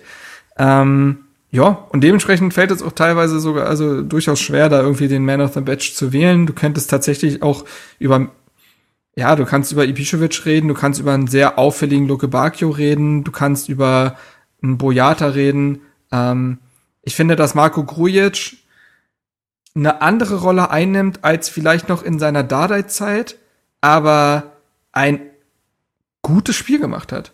Also der läuft mit seinen, dem, was er aktuell für Aufgaben hat, vielleicht etwas unterm Radar, aber der hat die meisten Zweikämpfe aller Feldspieler in, der, in dieser mhm. Partie gewonnen. Ich glaube auch, also ähm, es wäre ganz gut, wenn du dazu noch mal ein paar Takte sagst, weil also ich, ich also ja. ich sehe ihn ja eh so oder so irgendwie kritisch. Ähm, auch so durch seine Vorgeschichte und auch durch seine Leistungen, die er so abgeliefert hat äh, in den äh, vorherigen Spielen, ähm, sehe ich ihn kritisch. Ähm, und ich glaube, dass, dass ihm da teilweise wirklich jetzt gerade so ein bisschen auch Unrecht getan wird. Da werden sich dann so Situationen rausgepickt, wo er dann halt irgendwie doof aussieht. Okay, klar, äh, das passiert aber jedem Spieler irgendwie. Aber ja, vielleicht kannst du noch mal ein, zwei Sachen äh, dazu sagen, wie er, wie er, weil er halt unterm Radar schwimmt, weil er halt kein, keiner ist, der in der Spitze steht, der dann die Tore macht, sondern ähm, ja andere Aufgaben. Also er ist ja in seiner Anfangszeit halt auch als dieser Box-to-Box-Player äh, irgendwie bekannt geworden, der auch im Strafraum irgendwie Aktion hat und torgefährlich ist und jetzt aktuell in dieser Situation, wo man jetzt auch mit Kunja und Dukebaki und so mehr torgefährliche Spieler hat, ähm, ist Grujic aktuell mehr so ein Ballgewinner und auch Verteiler. Also ähm, er hat einfach diese Körperlichkeit, die sonst kein anderer im Mittelfeld besitzt. Ich meine, der ist 1,90 Meter groß, ist breit, ist, äh, ne, also kann sich Gegner vom Leib halten, ähm, gewinnt viele Bälle und ich finde, gerade zeigt sich auch seine Spielintelligenz eben, was ich schon erwähnt habe, diese zweiten Bälle, diese Rebounds wurden in dieser Partie, ich habe die zweite Halbzeit, ich habe das Spiel noch mal komplett geguckt vorhin, mhm. ähm, der hat ganz oft diese zweiten Bälle gewonnen. Und das zeugt einfach von der Spielintelligenz, weil er diese Dinge antizipiert und äh, die super wichtig sind und in dem Moment halt Umschaltaktionen des Gegners im Keim erstickt. Und ähm, wie gesagt, solche Aktionen fallen gar nicht unbedingt so auf, vielleicht, sind eben nicht so präsent wie ein Dribbling, ein Torschuss, wie sonst was. Aber die machen ihn gerade zu einem wichtigen Bestandteil dieses Mittelfelds, ähm, trifft deutlich bessere Entscheidungen als in der Hinrunde, also oder auch Teil der Rückrunde als äh, vor der Corona-Pause. Da waren ja ganz viele haarsträubende Ballverluste und Fehlpässe dabei, wo du gedacht hast, wo bist du mit deinem Kopf? Mhm. Aktuell traut er sich vielleicht auch teilweise nicht die ganz spektakulären Pässe, braucht er ja aber auch nicht. Das übernehmen ja andere. Und das ist auch in Ordnung. Ähm, was auffällt, ist, dass er viele Seitenverlagerungen spielt und die auch wichtig sind, um mal ein bisschen äh, Druck rauszunehmen.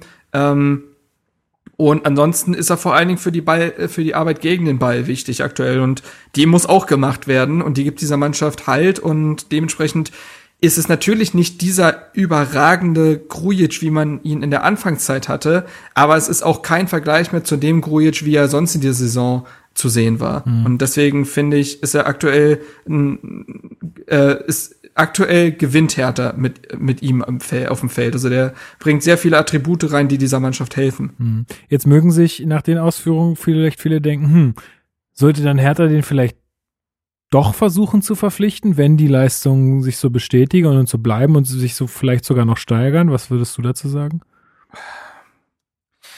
Hm. Ähm, da spricht ja die Toussaint-Verpflichtung gegen. Mhm. Also Toussaint ist ein ähnlicher Spielertyp. Ähm, der, wie Preetz ja auch schon im Winter mal sagte, eigentlich ja auch die 1 zu 1, äh, der 1 zu 1 Ersatz für Grujic sein wird. Ähm, wie gesagt, bringt sehr viele ähnliche Attribute mit, hat aufgrund seiner Ablöse natürlich auch nochmal so ein gewisses anderes Standing, auch wenn das natürlich sportlich keine Rolle spielen soll. Du weißt ja trotzdem, wie das ist. Jemand kommt für großes Geld. Eigentlich ist dann auch vorgesehen, dass er spielt. Ähm, und ich kann mir nicht vorstellen, dass du so viel Geld für Toussaint ausgibst und dann für einen sehr ähnlichen Spielertypen wie Grujic auch nochmal Geld in die Hand nimmst. Weil Grujic wird ja auch 15 bis 20 Millionen kosten. Naja, ja, locker. Und, und du darfst nicht vergessen, dass ein Arne Meyer die ganze Zeit noch im Hintergrund ist, der seinen Platz im Mittelfeld wahrscheinlich auch gerne hätte. Ähm, und deswegen schwierig zu sagen. Irgendwann kommt auch noch ein André Duda wieder. Nicht derselbe Spielertyp, aber wieder ein zentraler Mittelfeldspieler. So, und ähm, ich, hm, also ja, ich, ich glaube, da muss man vielleicht einfach jetzt mal die Saison abwarten das Ganze ja, dann also noch mal es bewerten. kann passieren, es kann passieren, aber ich halte es jetzt aktuell trotzdem noch nicht für realistisch. Ich Mhm. glaube, Labadia hat ja schon gesagt, er arbeitet mit dem, was er hat. Ihn interessieren auslaufende Verträge nicht, Alter interessiert ihn nicht. Und wenn Grujic gerade für das gerade das Richtige ist für die Mannschaft, dann ist das gut. Ähm, und ähm, ich, ich kann sagen, dass ich weiß, dass äh, Labadia sich bereits in Kontakt mit Toussaint und Duda befindet. Ähm, wurde mir gesteckt. Also der plant auch schon für die nächste Saison auf jeden Fall schon vor und äh, will an seiner Idee vom Fußball weiter arbeiten und können mir deswegen auch gut vorstellen, dass tatsächlich Grujic für den Moment wichtig ist, um dieser Mannschaft Halt zu geben, um diese Mannschaft in dieser Saison noch die Punkte holen zu lassen, die sie braucht. Und im Sommer sagt man, danke Marco, äh, du hast dich jetzt auch noch, dir auch noch mal den Namen gemacht. Zwischendurch sah es ja nicht so gut aus, aber jetzt hast du dich doch noch mal f- empfohlen und dann schüttelt man die Hand und sagt, gute zwei Jahre. Ja, passt. also das hilft, glaube ich, ihm jetzt auch, weil, also ich glaube, damit, mit den Leistungen, die er da gezeigt hat, hat er sich ja wirklich für gar nichts empfohlen.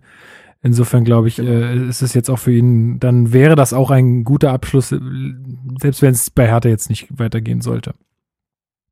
Gut, ähm, ja, ansonsten, dann ist ja, ist ja nicht mehr viel passiert. Ich denke, dann können wir das Spiel auch zumachen, oder? Äh, würdest du noch auf Ja, irgendwas- Samacic hat äh, Genau, das hatten wir noch Debüt gesagt. gegeben. War, ist da, war, Ähm, war das noch irgendwie auffällig oder was würdest du zu dem noch Nicht sagen? unbedingt. Also es war halt schön, dass auch er wieder wie Nankamp gegen äh, Hoffenheim ähm, nicht zwei Minuten bekommen hat, sondern eher 10, 15. Ähm, klar, kannst du dir auch da bei dem Spielstand natürlich erlauben, aber ist trotzdem eine schöne Sache. Hatte noch ein paar Ballberührungen, ähm, aber konnte jetzt, glaube ich, auch nicht nachhaltig jetzt irgendwie, also das war halt dann schwierig. Also hatte, glaube ich, noch so acht Ballkontakte oder so, dann machst du ja auch nicht mehr viel. Das wäre mit jedem Spieler so gegangen. Schön für ihn, ähm, nachdem er ja schon jetzt gegen Hoffenheim auf der Bank saß und vor der Corona-Pause ja auch schon gegen Düsseldorf. Ähm, und ähm, ja, ansonsten Marton Dardai saß auf der Bank. Der Äh, zweitälteste. Dardai- Dardai-Sohn. Ja, also es ist ja aktuell so, dass Rekik und Stark verletzt sind. Ja, Bark, äh, Florian Bark auch. Und dann hast du ja keinen mehr sonst. Ähm, und äh, ja, jetzt hat Marton, äh, Marton Dardai sein zumindest Kaderdebüt gefeiert. Ähm, der ist ja auch äh, pendelt zwischen U19 und U23, ist U-Nationalspieler Deutschlands, ähm, Innenverteidiger. Ähm, ja, und das ohne Mal Papi auf sehen. der Cheftrainerposition, ne? Also, Ja, äh, sein älterer Bruder darf aktuell bei den Profis ja auch mittrainieren, ähm, weil man ja auch gerade, wie gesagt, die Kader ja möglichst groß halten soll. Und ähm, ansonsten, ja, Dennis Marsch saß auf der Bank, weil Thomas Kraft einmal mehr gefehlt hat. Unfassbar, wie oft Thomas Kraft fehlt, wie ich finde, ähm, für einen Torhüter.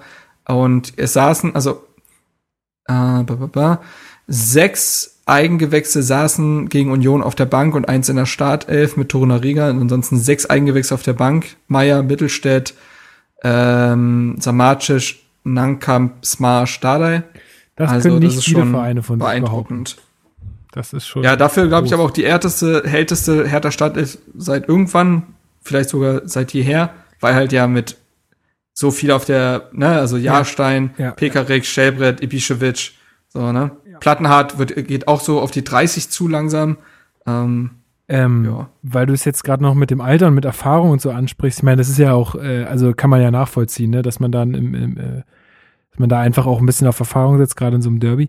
Was mich gewundert hat, war, ähm, soweit ich das jetzt im Kopf habe, jetzt ich verifiziere das gerade noch mal schnell, ähm, aber weder Gentner noch äh, Subotic waren im Aufgebot, bei- also im, im Startelf-Aufgebot bei, bei Union, wo ich mir gedacht habe, hm, warum eigentlich? ja, ich, also bei so Subotic kann ich mir das nur Die so erklären, wenn es jetzt eben nicht an, an, ja, bei Subotic kann ich mir das dadurch erklären, dass er ein wirklich unglückliches Spiel gegen Bayern gemacht hat. Äh, zwei Böcke geschossen, glaube ich, die beide zu Gegentreffern geführt haben, wenn ich das richtig in Erinnerung habe. Mhm. Ähm, das könnte ich mir dementsprechend vorstellen. Ich glaube auch, dass Marvin Friedrich ja normalerweise äh, Stamminverteidiger war, der noch gegen Bayern gefehlt hatte. Äh, ich glaube, das war dann wahrscheinlich so ein 1 zu 1 Tausch. Und Gentner, ja, weiß ich nicht. Also, Also ich habe ja, äh, muss ich ganz ehrlich dazu sagen, ich habe auch keine Ahnung, wie, wie die spielen und wie oft die überhaupt eingesetzt werden und so. Aber es hat mich einfach nur gewundert, dass die gar nicht im Aufgebot sind, weil, also ich glaube, die haben Mhm. beide im Hinspiel gespielt, wenn ich mich jetzt nicht richtig, äh, wenn ich mich jetzt nicht ja, vertue. ja, haben sie. Und deswegen ähm, war es für mich einfach jetzt gerade ein bisschen verwunderlich, weil man ja, weil man ja auch sagt, solche Leute, die kommen, kommen mit so einer Situation dann vielleicht auch ein bisschen besser zurecht. Auch wenn es jetzt keine Fans Ja, gab, ja. die da so ein bisschen für Stimmung sorgen. Ja, also Ja, insgesamt nee. glaube ich, kann man sagen, wir sind verdient Stadtmeister geworden. Ähm, ich meine, die Union mit null Torschüssen, gut zugegeben, wir hatten vier und die waren alle drin. Aber ähm, Wir hatten ja, sieben. also ich glaube, äh, ich glaube, da kann jetzt wirklich keiner dagegen argumentieren, dass das äh, sportlich dann doch äh, ganz klar an uns geht, das Ganze. Ähm, dennoch, und das möchte ich auch an der Stelle nochmal sagen, äh, hoffe ich sehr, dass äh, Union die Klasse hält. Das sieht ja auch danach aus. Äh, und ich hoffe es auch sehr, dass sie das tun, damit wir nämlich im nächsten Jahr dann wirklich mal zwei Derbys haben mit Zuschauern, ohne große Krawalle, ohne große Nebengeräusche, sondern einfach mal Fußball und Fans und äh, dass man dann sich äh, ja einfach auch im Stadion mal äh, über so einen Sieg freuen kann und nicht nur zu Hause bei den Eltern auf dem Sofa. sondern ähm, das würde ich mir wirklich sehr wünschen und da wünsche ich auch äh, dem ersten FC Union Berlin alles Gute.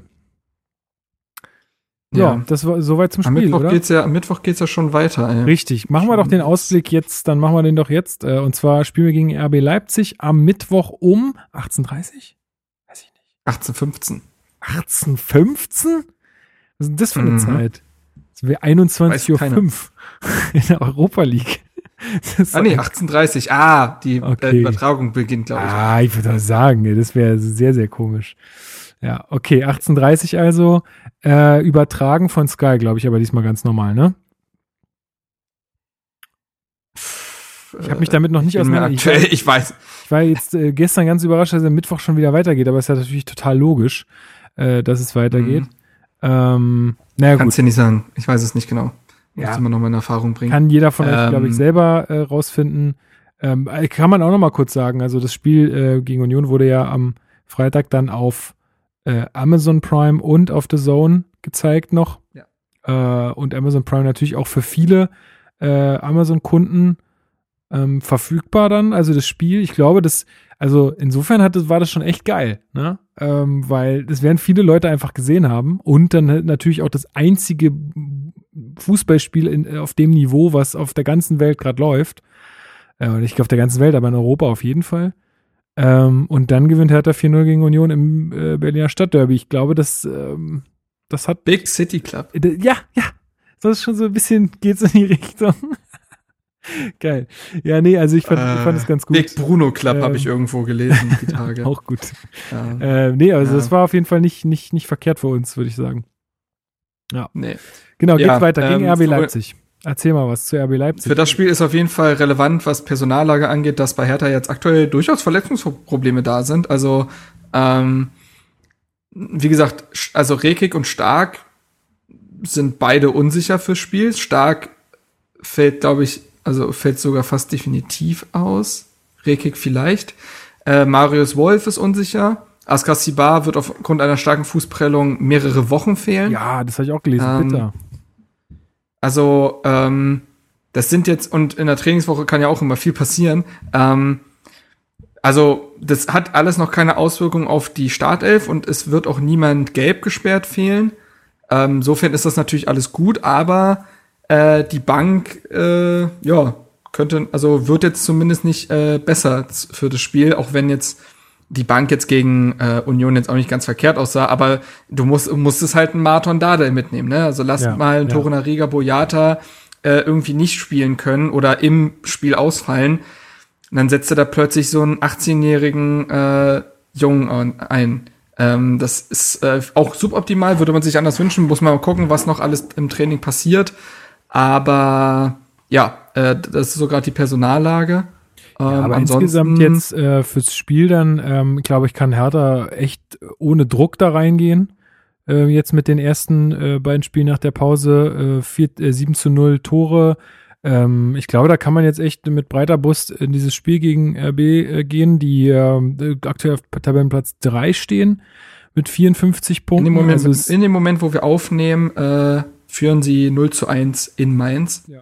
Übrigens hat Schalke 3-0 zu Hause gegen Augsburg verloren. Holy shit. Einer der Torschützen, ein gewisser Eduard Löwen. Ah ja. Na, das freut mich Ah ja. für ihn. Ähm, aber ja, ja, Schalke, ne? Ah. Das, äh, Also ich sage mal so, ist ich, schwierig. Ich, das ist jetzt auch nicht so, dass ich mich da, also dass das mich jetzt traurig stimmt oder so, ist mir eigentlich ziemlich egal.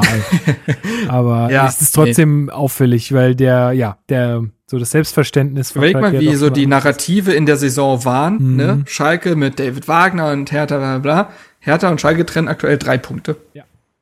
Das ist so Also, ähm, ich, ich, soll ich mal einen Hot Take raushauen? Mach mal. Gewinnt Hertha gegen Leipzig, spielt man nächstes Jahr europäisch. Wow. Okay. Da das nicht passieren wird, glaube ich, äh, müssen wir uns darüber auch nicht unterhalten. Mathe also- Matthäus Kunja, das wird spannend. Das konnte Mhm. noch einem noch keiner beantworten. Matthäus Kunja äh, ist ja jetzt Vater geworden. Glückwunsch Ah ja, mhm, zum genau. äh, Wichtige- zu Sohn Levi. Ähm, Finde ich schön, dass er den nach Kobiaschwili benannt hat. Das zeigt einfach die Verbundenheit zu Hertha ähm, an der Stelle. Ähm, nee, aber der hat ja jetzt dafür die Quarantäne verlassen. Und also Das, ich habe äh, gelesen, irgendjemand hat geschrieben, er darf nicht spielen am Mittwoch. Ja, gut, das war jetzt wahrscheinlich Hör Hörensagen auf Twitter irgendwo. Ja, ne? kann schon sein, ja. Das war das Einzige, was, Ja. ich, jetzt war, war das Einzige, was ich jetzt Äh, so deswegen mitbekommen habe. warten wir mal ab, aber könnte natürlich noch mal spannend werden, ne? Also wenn wenn äh, sich äh, hier, wie heißt der Trainer von Augsburg? Na, äh, war, Baum. na, Mann, wie heißt er? He- Heiko Herrlich. Äh, Heiko Herrlich, ja, Baum Alter, du bist wirklich auch in 2017 hängen. Ey, sorry, Mann, ich interessiere mich halt keine für keine Kackvereine, sondern für Hertha. Entschuldigung. Ich bin da nicht beru ich bin da nicht beruflich da involviert, sondern Ja. kann mich voll und ganz auf Ähm, Hertha konzentrieren. wenn Heiko Herrlich, immer noch eine der schönsten Geschichten dieser Saison, äh, sich selbst in Quarantäne begibt, nachdem er Hautcreme und Zahnpasta kaufen war und Ma äh, Matthäus Kunja jetzt in einer, in einer Klinik gewesen ist. Ah, Ich weiß nicht, ob das was wird. Ja, werden wir Ähm, sehen. Äh, bin ich- abwarten. bin Aber ich auch Kunja ganz- gegen seinen Ex-Verein treffen zu sehen, hätte schon was. Ich meine, Davy Selke hat's mal vorgemacht vor ein paar Jahren. Stimmt. Hm, Bei dem äh, erinnerungswürdigem, ist, ja. Ja, Ähm, bei dem erinnerungswürdigen 3 zu 2 Sieg. Also ich glaube, so wie Leipzig gerade drauf ist, sehen wir da wenig Land. Ähm, Sage ich jetzt einfach mal Leipzig so. ist ja gar nicht mal so gut drauf. naja, Tabellenplatz 3 Leipzig- ist jetzt nicht, nicht der schlechteste Tabellenplatz, würde ich mal behaupten. Leipzig hat nur einen Punkt gegen äh, Freiburg geholt. ja, Und davor, also Leipzig hat die letzten drei Spiele unentschieden gespielt nur. ja, es bleibt trotzdem äh, meiner Meinung nach so, dass wir da höchstwahrscheinlich äh, nicht über einen Punkt Die sind hinauskommen. nicht Favorit. Das glaube- ist klar. ich glaube tatsächlich, dass, äh, dass wir uns da einen Punkt erkämpfen können, gerade weil wir jetzt äh, einfach auch äh, ein gewisses Selbstbewusstsein haben. Äh, die Mannschaft merkt, dass die Veränderung und die Taktik von, von Bruno Labbadia greifen. Ähm, du hast es jetzt gerade gesagt, Leipzig vielleicht auch ähm, nicht dieses Selbstverständnis nicht hat. Etwas Sand im Getriebe. Genau. Äh, trotzdem aber immer noch die Klasse hat, äh, die sie hat, äh, die Mannschaft. Und deswegen glaube ich, dass wir da mit einem Punkt nach Hause fahren und dass ich damit auch absolut zufrieden wäre. Und über einen Sieg beschwere ich mich natürlich auch nicht. Also können sie, können sie auch gern machen.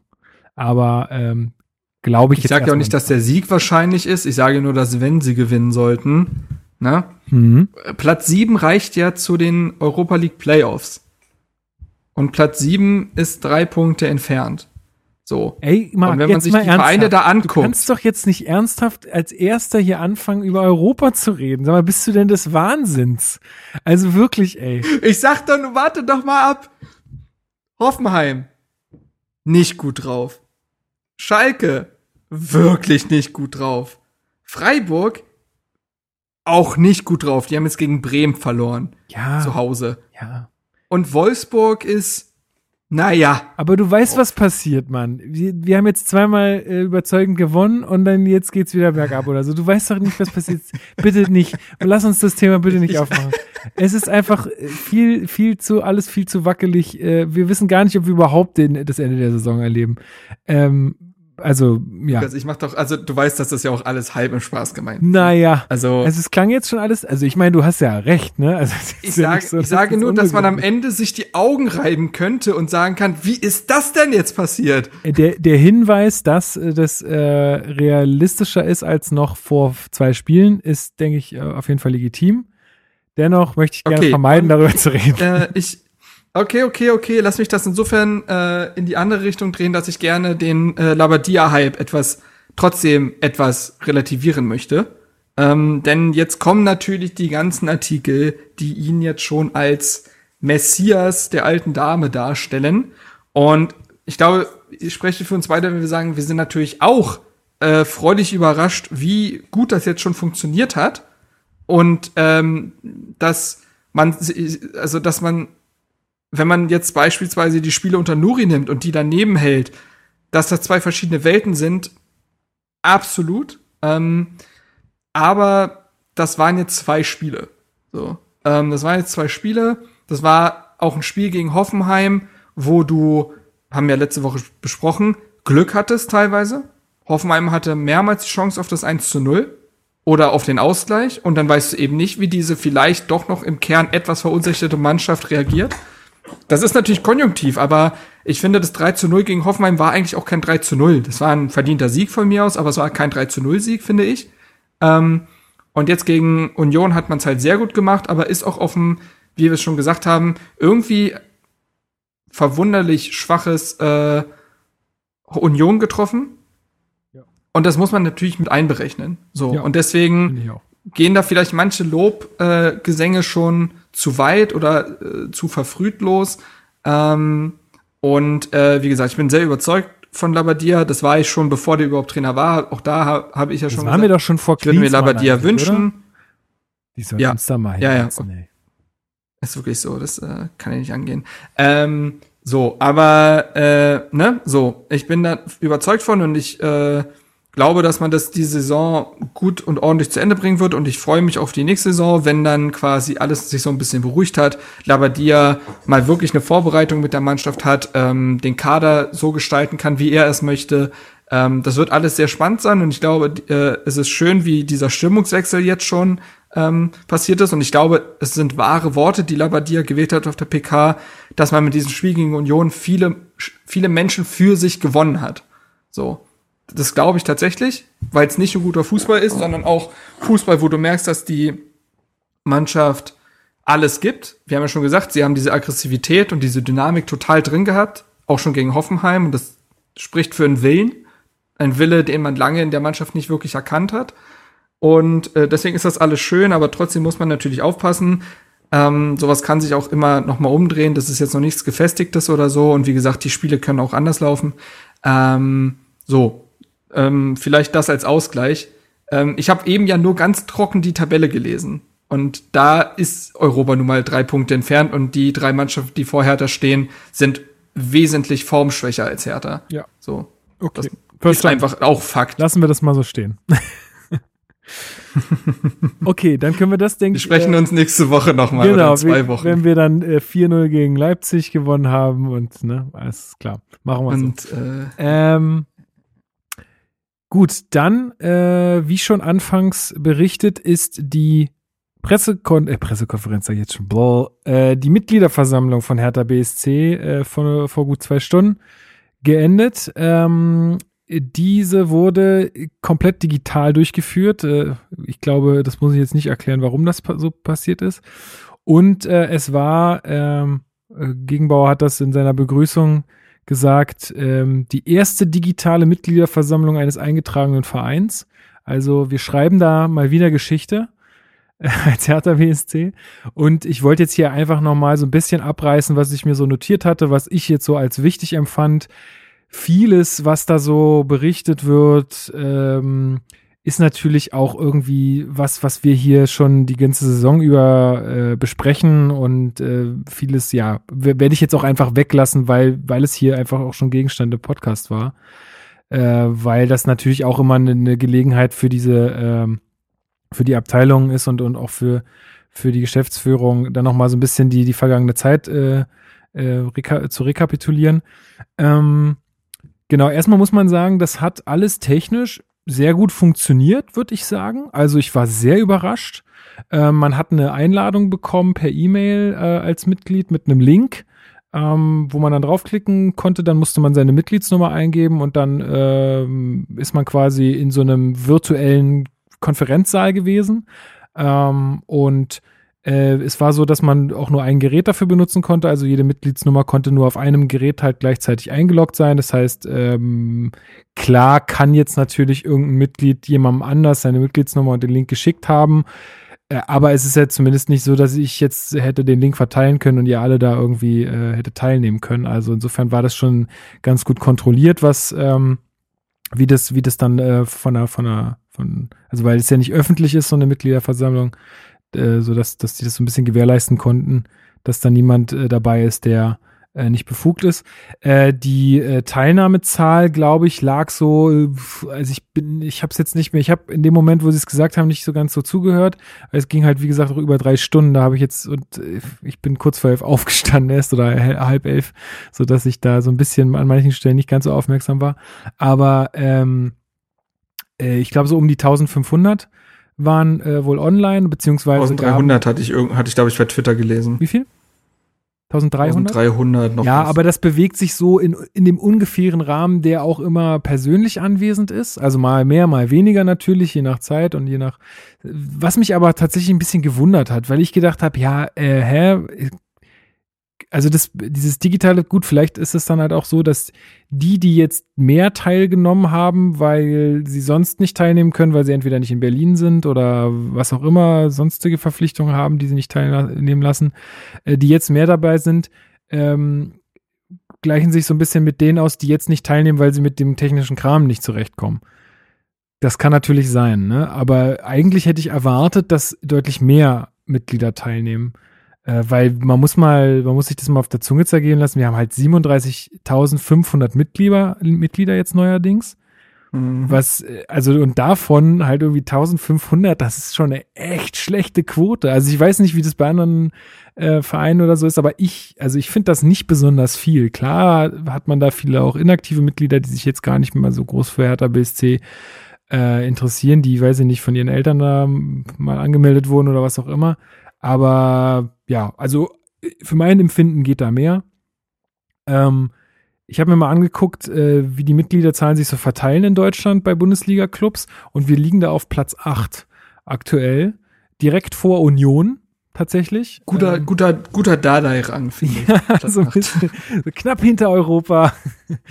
äh, und, äh, und dann geht's, ähm, also wenn man dann äh, über uns guckt, ähm, ich sag jetzt von Platz 7 bis Platz 1 sind dann Bremen, Frankfurt, Gladbach, Köln, Dortmund, Schalke, Bayern.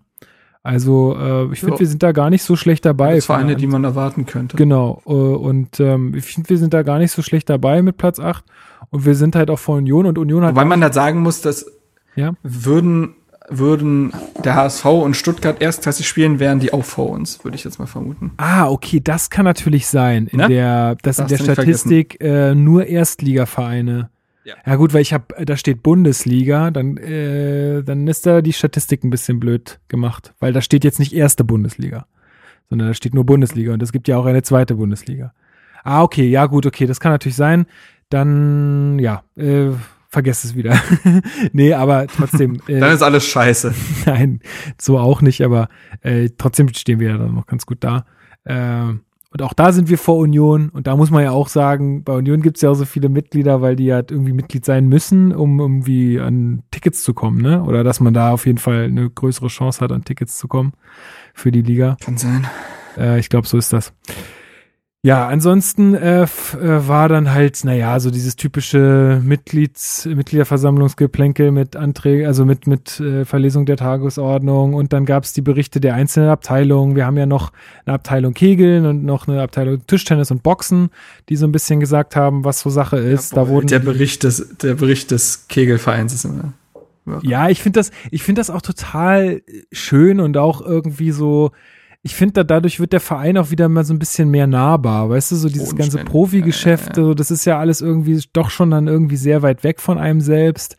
Äh, oder so fühlt sich zumindest an. Und wenn dann, dann einfach der Vorsitzende der Kegler sitzt und da ein bisschen erzählt, wie das so war jetzt äh, in den letzten Monaten, äh, dann ist das irgendwie auch ganz schön. Und ähm, äh, die Saisons wurden halt vorzeitig beendet bei den meisten. Also bei den Boxern weiß ich jetzt gar nicht, äh, wie das da so läuft, aber auf jeden Fall bei den Keglern und bei den Tischtennis-Leuten. Äh, Boxen mit Abstand. genau. Immer schön eine Armlänge. Ähm, ja. Kein ja, Klammern mehr. Also es war ganz, äh, war ganz, äh, war ganz schön, da auch mal was von zu hören, aber jetzt halt auch für diesen Podcast ja nicht wirklich wichtig. Ähm, wichtig wurde es dann oder interessant wurde es dann, als Preetz äh, zum Podium kam, ähm, der nochmal äh, die ähm, ja, nochmal die Entscheidung für Czovic damals so ein bisschen verteidigt hat, ihn auch nochmal gewürdigt hat, dass sie immer noch davon überzeugt sind, dass äh, er ein guter Trainer ist und auch ein guter Mann ist. Und das sind wir ja hier auch. Äh, ich denke, wir sind uns da eine, alle einig, wenn wir sagen, Czovic ist sicherlich kein unfähiger Trainer, der war halt irgendwie zur falschen Zeit am falschen Ort. Äh, und da hat man sich halt einfach ein bisschen verpokert. Ich habe auch schon gelesen von Henry von Dahm, weil bei, bei Twitter, dass auch er so ein bisschen die Kritik hatte, dass man da so ein bisschen, also dass er Preetz auch ein bisschen, ja, ein bisschen dünn war in seinen Aussagen. Das empfand ich auch leider so. Ähm, aber trotzdem fand ich es trotzdem nochmal ganz schön, dass er, dass er Czovic da nochmal äh, auch gewürdigt hat.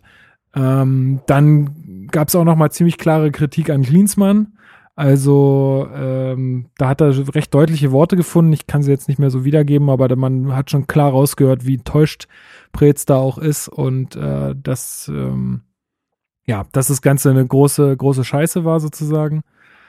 Ähm, ansonsten gab es da jetzt ja die ja. Mhm. kurze Zwischenfrage. Ich war ja nicht dabei. Ja. Manchmal habe ich das Gefühl, dass sich Preetz natürlich in der Kritik von an Klinsmann ein bisschen suhlt, weil er weiß, dass er in der Geschichte schon als Good Guy davonkommt. Wobei man ja sagen muss, dass ja auch eklatante Fehler anscheinend in der Einschätzung Klinsmanns von seiner Seite aus gemacht wurden. Genau, das weißt, war was das, ich meine? Mhm, so, genau, und das, das ist die Frage für mich jetzt, ob er das unterschlagen hat. Mm, ja, das kann also jetzt nach meinem mhm. Empfinden und ich habe jetzt wie gesagt nicht mitgeschnitten und habe es mir jetzt nicht noch dreimal angehört oder so, ähm, aber so jetzt für mein Empfinden gab es da sehr wenig Selbstkritik. Das ist schon so. Das finde ich auch ein bisschen schade. Ähm, also ich, er hat schon klar gemacht, dass das von allen Seiten irgendwie einfach nicht glücklich gelaufen ist und so, aber so ein, so ein klares, da haben wir uns einfach verschätzt, da war einfach unsere Einschätzung vielleicht einfach auch Mist. Sowas kam nicht finde ich, hätte, glaube ich, niemand ihm angekreidet, wenn er sowas gesagt hätte.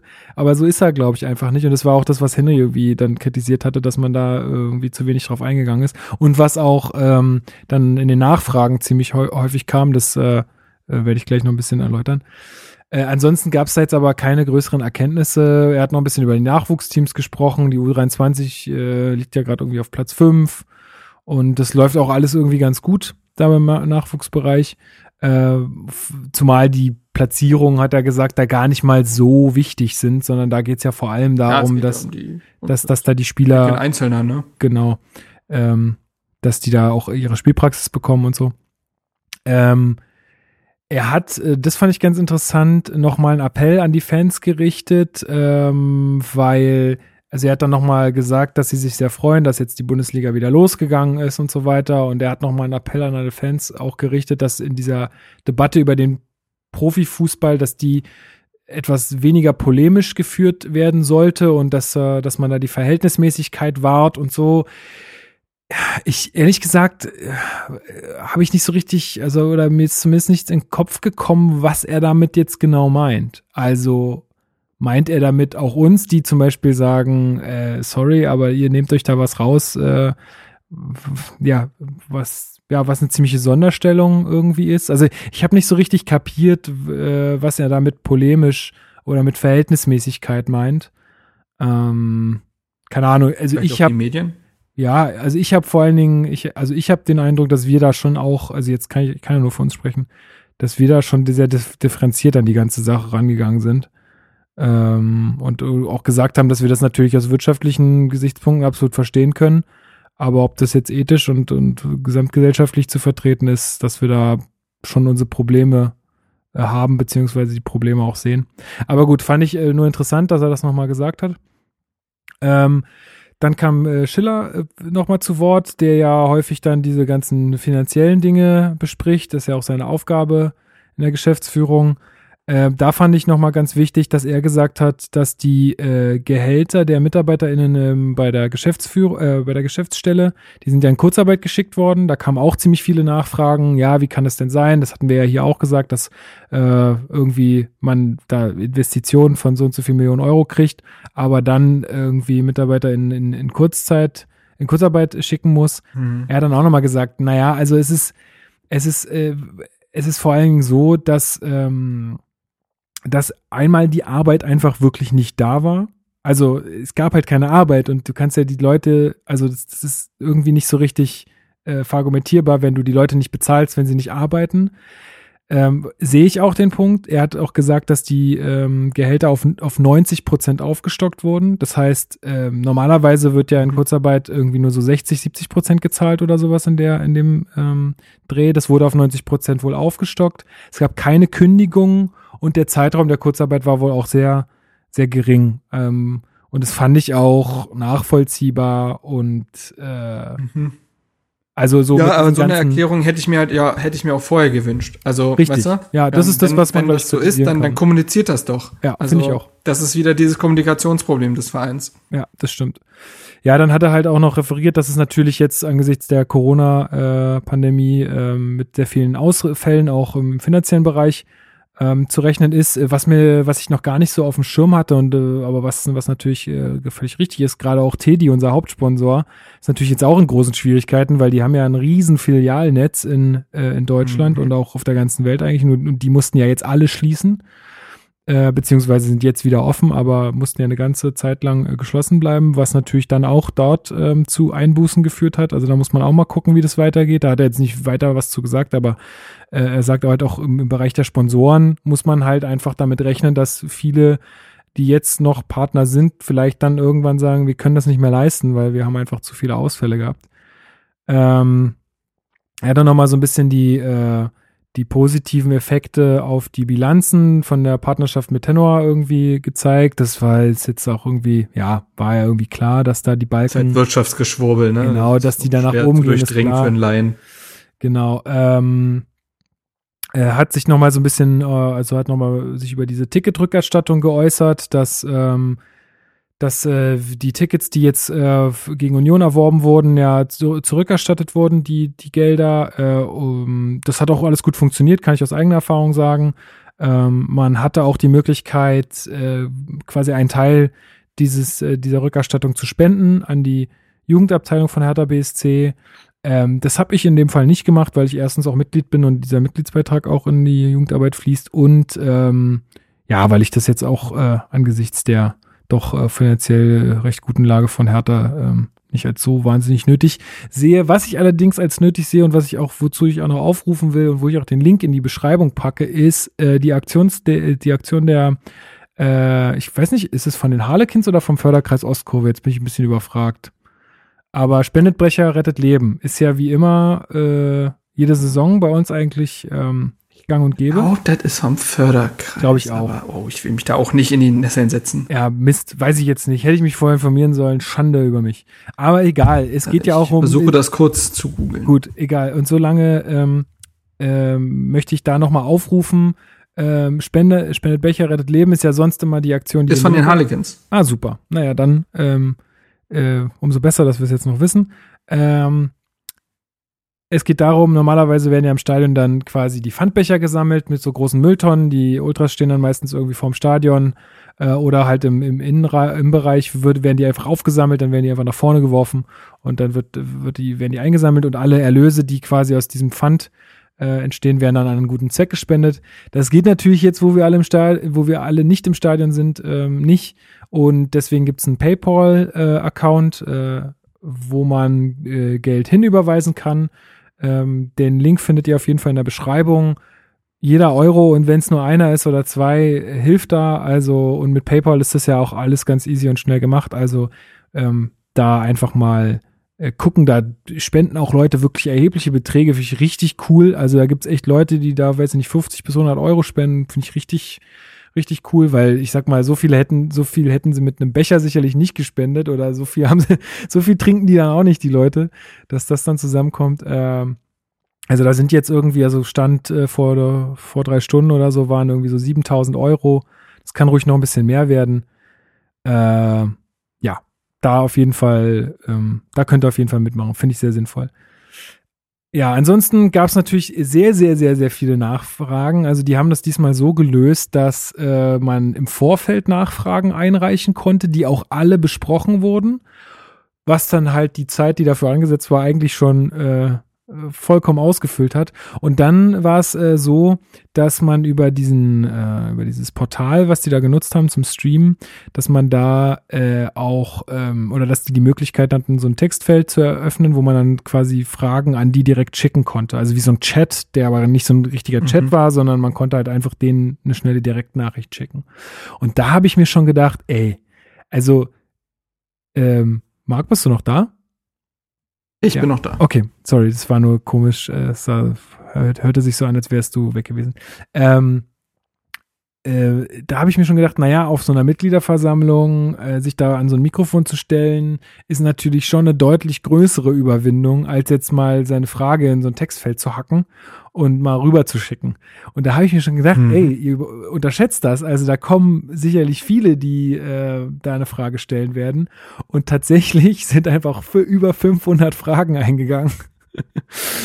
ähm, und das konnten die natürlich dann auch nicht mehr beantworten. Ähm, das war, es war dann so, dass, dass sie gesagt haben, äh, äh, die werden wohl schriftlich zum großen Teil noch beantwortet werden, äh, weil sie sich freuen, dass so ein Interesse da ist, aber äh, dass das jetzt den Rahmen gesprengt hätte. Und das verstehe ich auch total. Tatsächlich wurde aber meine Frage noch vorgelesen, äh, weil ich, ich hatte die schon vorbereitet und habe dann, als die dieses Textfeld eröffnet haben, habe ich die halt einfach reinkopiert und abgeschickt. Und dann war meine anscheinend die erste, die, die da angekommen ist. Und äh, die lautete wie folgt: Wie steht die Geschäftsführung von Hertha BSC zu, de, äh, zu den in der Vergangenheit sehr streitbaren Aussagen vom neuen Aufsichtsratsmitglied der KGA Jens Lehmann? Diese lassen sich aus meiner Sicht nicht mit den Werten von Hertha BSC vereinbaren.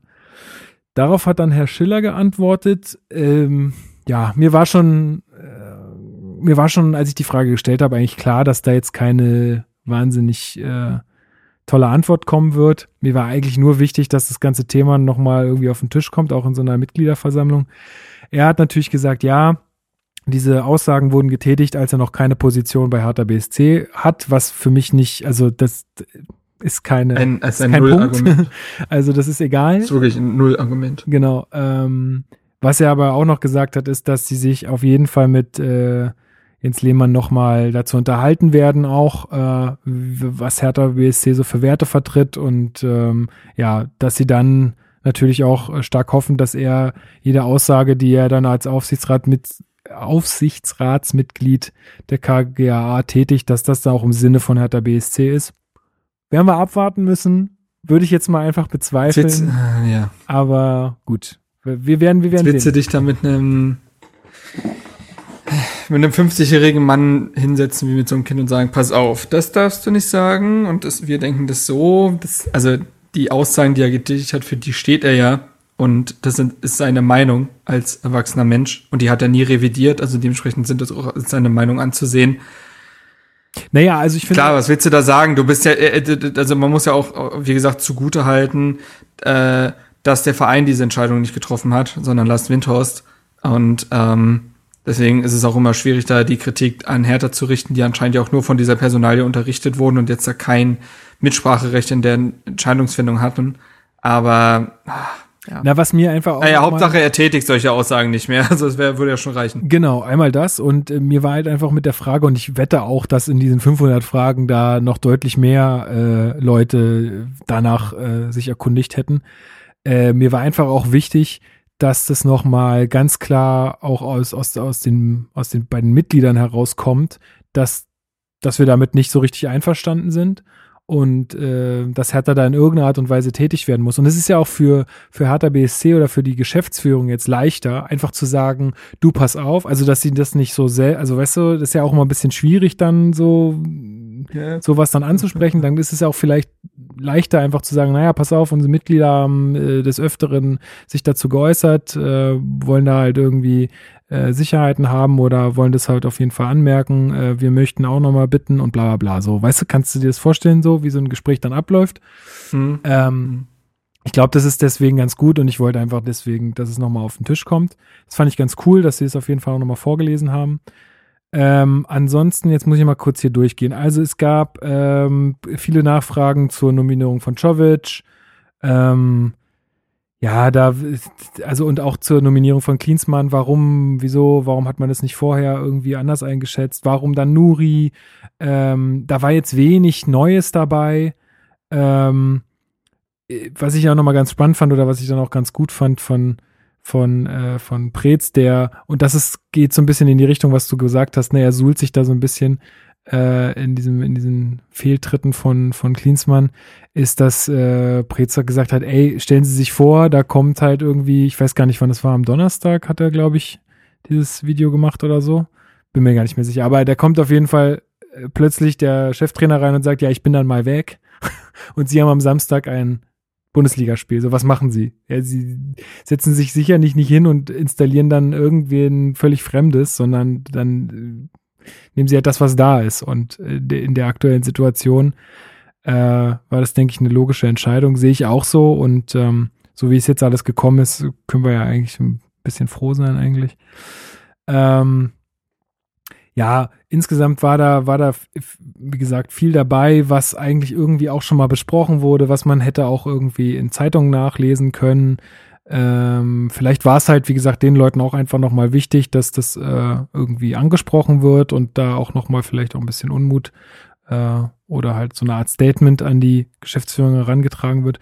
Ich fand auch noch eine, eine spannende Nachfrage war, ähm, ob Toussaint denn jetzt äh, wirklich äh, zu Hertha BSC kommt oder ob es in irgendeiner Art und Weise noch eine Ausstiegsklausel in diesem Vertrag gibt äh, oder irgendwie eine Möglichkeit, dass er dann nicht kommt.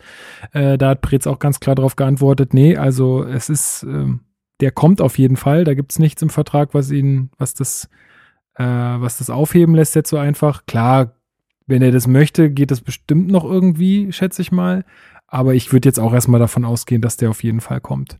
Und wenn sich Hertha jetzt auch wieder berappelt und wie du sagst, natürlich auch europäisch spielt nächste Saison, dann. Es steht, ja, stimmt, ich habe ja gesagt, dass es feststeht. Dafür stehst du mit deinem Namen.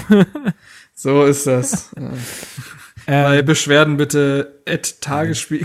Nein, das, nee, das war jetzt, das war jetzt ein Scherz von mir. Nein. Also jetzt kein Shitstorm an Marc, äh, bitte. Ähm, Ach, ja, also ich gehe da stark davon aus, dass er kommt, wieder. oder? Toussaint? Ja. ja, also es hängt ja eigentlich nur an diesem Champions League Rückspiel. So, und das kann eigentlich ja nicht äh, als Argument reichen, ihm äh, ihn nicht äh, zu härter gehen zu lassen. Also dementsprechend, äh, ja, nö, äh, das, äh, ich bin ich bin kein Anwalt, ne, aber jetzt so von meinem Empfinden her würde ich auch sagen, dass eigentlich äh, da eigentlich nichts passieren dürfte. Zeitpunkt wird halt interessant sein, aber der kommt. Ja, denke ich auch. Dann gab's, äh, ich versuche es jetzt schnell abzuhandeln. Es sind noch ein paar Punkte, aber ich glaube, die sind für unsere Hörerinnen und Hörer ganz interessant. Äh, die, Nach, äh, die äh, Nachfrage nach der Verabschiedung der Spieler. Also Per Schellbrett wird ja gehen. Wer wird noch alles gehen? Sag mal schnell. Du weißt Theo ja, theoretisch Salomon Kalou. Ah ja, genau ähm, Thomas Kraft, Vedat Ibišević, Peter Pekarik, äh, Alexander Esswein, genau. äh, eventuell Wolf und Grujic. Ja, ja, also da, da war, kam die Nachfrage, wie, de, wie das mit, den, mit der Verabschiedung vor allen Dingen den, der sehr verdienten Spieler äh, sein wird, wenn die ja, halt nicht vor bitter. vollen Stadien geschehen kann. Gute Frage. Äh, fand ich auch eine gute Frage. Gab es leider jetzt auch noch keine konkrete Antwort. Da wird sich aber intensiv Gedanken drüber gemacht. Äh, und er hat, also Pritz hat auch nochmal versichert, die werden auf jeden Fall Gebühren verabschiedet. Ähm, da können wir uns wohl sicher sein. Mhm.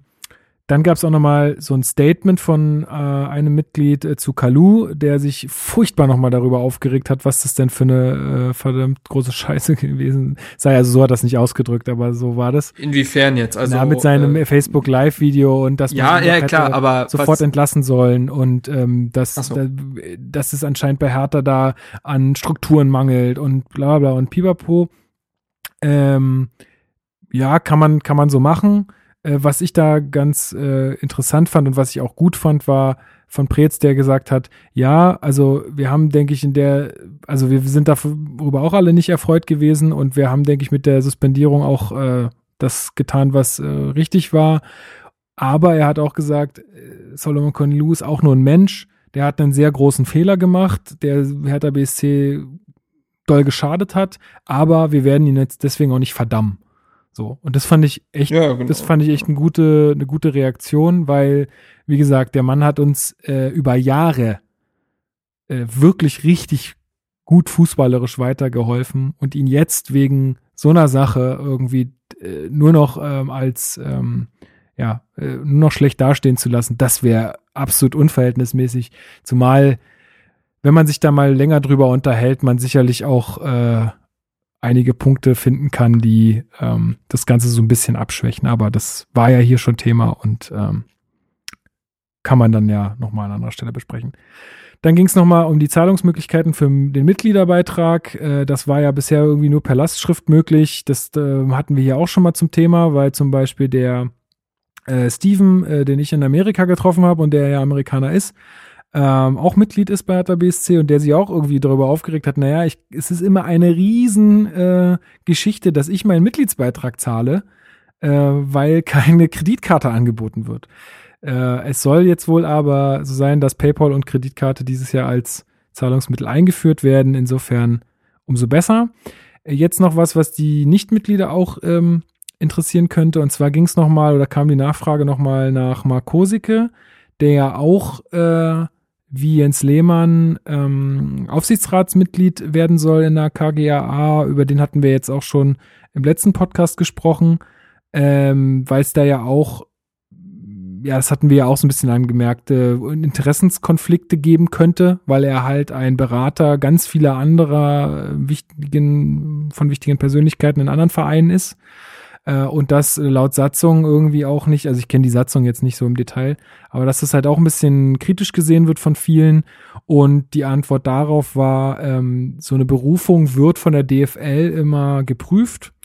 Und wenn es da starke Bedenken gibt seitens der DFL, dann wird man sich damit auch nochmal auseinandersetzen. Und es gibt auch wohl äh, Mechanismen, sodass bei äh, Interessenskonflikten bei bestimmten Entscheidungen oder so auch ein Nicht-Mitwirken dieser Person dann möglich ist. Also dass er dann zum Beispiel kein äh, Stimmrecht hat oder was auch immer. Also sowas geht auch. Also ich denke, da können wir auch, oder ich, da bin ich mal vielleicht ein bisschen naiv, aber da bin ich äh, guter Dinge, dass da, dass es da genug Mechanismen gibt, die ähm, sowas dann überwachen und dann auch äh, da Interessenskonflikte möglichst raushalten. Ähm, Genau, was war noch? Äh, es, ja, genau, es ging nochmal ums Stadion irgendwie und da hatte äh, Ingo Schiller so einen Satz gesagt, wie dass die Umsetzung bis 2025 nicht realistischer geworden sei. Da hatte sich Alex in unserer WhatsApp-Gruppe ein bisschen aufgeregt. Ähm, ja, aber im Endeffekt sagt er damit ja nichts Falsches, weil ich sag mal, also einmal hat sich Hertha, glaube ich, dieses ganze, ganze Vorgehen komplett anders vorgestellt. Ähm, die haben ja gedacht, so, wir sagen jetzt, wir spielen 2025 in der eigenen Arena und alle kommen und bieten ihnen ihr Land an. So äh, hatte ich zumindest das Gefühl. Äh, ist ja nicht so gekommen. Die Diskussionen sind ja geführt worden, was ewig lang gedauert hat. Und jetzt durch Corona ähm, verzögert sich natürlich jetzt auch ganz viel. Ne? Also man merkt es ja schon allein in der, äh, in der Initiative vom Steven äh, der äh, mit seinem äh, mit seinen mit seinen Leuten da vom blau-weißen Stadion, ähm, der auch gesagt hat, äh, wir haben jetzt gerade auch erstmal andere Prioritäten, aber wir werden dann auch wieder die Zeit, äh, die die ähm, die Gespräche wieder aufnehmen, aber es ist ja trotzdem irgendwie eine Verzögerung. Also ja, muss man mal sehen, ob das bis dahin dann wirklich äh, so weit kommt. Genau, das war aber, glaube ich, alles, was so äh, wichtig war. Ach genau, dann gab es noch so ein bisschen Nachfragen nach 50 plus 1, wo ähm, dann aber bei den letzten Worten von Werner Gegenbauer er auch nochmal gesagt hat, ähm, also er kann diese ganzen Nachfragen natürlich verstehen, aber er findet auch, dass man es aushalten muss, wenn andere Leute anderer Meinung sind. Also in dem Fall zum Beispiel Windhorst, der ja auch gesagt hat, ähm, er sieht es als ähm, notwendig an, im europäischen Wettbewerb äh, zu bestehen, dass man dann diese 50 plus 1 Regel fallen lässt. Er ist äh, bei Hertha BSC eingestiegen mit dem Wissen, dass es diese Regel gibt und das ist auch völlig in Ordnung so, aber er würde aus rein wirtschaftlichen Gesichtspunkten sagen, dass das äh, ein Wettbewerbsnachteil ist. Und Werner Gegenbauer hat aber auch nochmal gesagt, Leute, ruhig Blut, wir haben es in der eigenen Hand. Äh, die Satzung sagt, äh, es bedarf der Zustimmung der Mitglieder, dass so eine Regel fällt. Und äh, in dem Wissen kann man ja auch damit ein bisschen entspannt umgehen und sagen, ja, kann man, kannst du ja alles so finden, Lars, aber äh, am Ende hängt es an uns und dann wird das demokratisch entschieden. Genau. Ja, das ist, glaube ich, so alles, was jetzt so wichtig war. Wenn ihr noch andere Punkte habt, die die äh, von euch Mitglieder oder Mitglieder, äh, MitgliederInnen, sagt man das so, ja, sind, die, äh, die euch noch wichtig waren, dann packt die auch gerne in die Kommentare, teilt die mit uns oder wir, wir können sie dann auch nochmal im nächsten Podcast ansprechen. Äh, aber das war jetzt so alles, was ich in diesen über drei Stunden mitbekommen habe. so neben Frühstück und noch ein bisschen weiterer Podcast-Vorbereitung. Ähm, ja, aber sonst fand ich, das war eine gelungene Veranstaltung so insgesamt. Also für mich kann man das ruhig immer so machen. ich muss da jetzt nicht unbedingt immer ins Messegelände fahren. Aber ist ja auch der persönliche, das persönliche Sehen und der persönliche Austausch natürlich auch mal wichtig. Auch die Spieler. Wäre nicht cool, wenn es zweigeteilt wäre, ne? Also, dass du beides anbietest. Ja. Kannst hin, aber wenn es dir nicht möglich ist, weil du eben Exil-Hertaner bist oder ähnliches, dann wird ja, dann, dir die Chance geben, so mitzuwirken. Ja, dann ist halt die Frage, ja, genau, vielleicht überlegen sie es auch, dann habe ich halt nur die Befürchtung, dass dann halt deutlich weniger persönliche Präsenz da sein wird. Ähm, das wird man sehen, ne? Aber zum Beispiel jetzt die äh, CSU hatte, glaube ich, auch ihren Parteitag jetzt ähm, digital. Ähm, und da war auch eine Sprecherin, die, äh, Sprecherin, die dann sagte, na ja, das äh, versetzt uns halt auch in die Lage, äh, solche technischen Möglichkeiten vielleicht halt auch mal öfter so einen Parteitag zu machen oder öfter mal solche solche Aussprachen zu machen oder so. Also ich könnte mir zum Beispiel vorstellen, dass das dann vielleicht öfter mal irgendwie eine ja, in einem Dialog oder zum Beispiel, ja, dass man sowas halt äh, irgendwie öfter mal gestaltet. Also diese technischen Möglichkeiten und alles, was man da jetzt gerade so ausprobiert und was da jetzt gerade so entsteht, auch durch Corona, glaube ich, kann man einfach in Zukunft äh, nutzen, äh, um, mhm. um ein paar Dinge mal anders zu machen. Und äh, insofern, so wie das gelaufen ist, ähm, technisch auch war, war das einwandfrei. Gab am Anfang ein bisschen Störgeräusch so im Mikrofon. Da habe ich mir auch schon wieder gedacht, Leute, ey, ihr macht da einen riesen Aufriss und kriegt das nicht hin, einfach, dass das Störgeräusch im Mikrofon weg ist. Mein Gott, aber das haben sie dann auch irgendwann behoben. Äh, insofern, also sonst war das einwandfrei und es lief richtig gut. Ähm, ja, also. Schön, schön. War aus meiner Sicht eigentlich ganz gelungen. So äh, unter den aktuellen Voraussetzungen auf jeden Fall. Genau. Mhm. Hast du sonst noch was, was wichtig ist für heute? Äh, nö, ich glaube jetzt nichts. Äh, Gut, dann sind wir schon wieder bei zwei nee. Stunden. Ey, das geht ja noch nicht sein. wir sagen noch vor der Sendung, ja, wir sind ja heute nur zu zweit und es ist ja nur das Unionsspiel. Wird bestimmt. Ich habe noch gesagt, mal sehen, wo wir uns dieses Mal aufhängen. ja, wir haben uns ja nirgendwo so richtig aufgehangen. Also weiß ich nicht, ob das jetzt bei den, bei den Hörer, Hörenden so anders angekommen ist, aber es ist einfach gerade auch schön zu sprechen über Hertha. Macht ja, wieder Spaß. Man kann, man kann wieder, ja, richtig. Es ist halt tatsächlich, also das, es ist so ausgelutscht und irgendwie ist es das ja eigentlich auch nicht, aber es ist doch wieder ein Stück Normalität, ne? Sich mal mit was ganz anderem auseinanderzusetzen, ähm, so ein bisschen Eskapismus irgendwie zu haben, es, es tut nicht schlecht. Also äh, es tut nicht schlecht, sagt man das so? Egal. Ähm, es tut gut.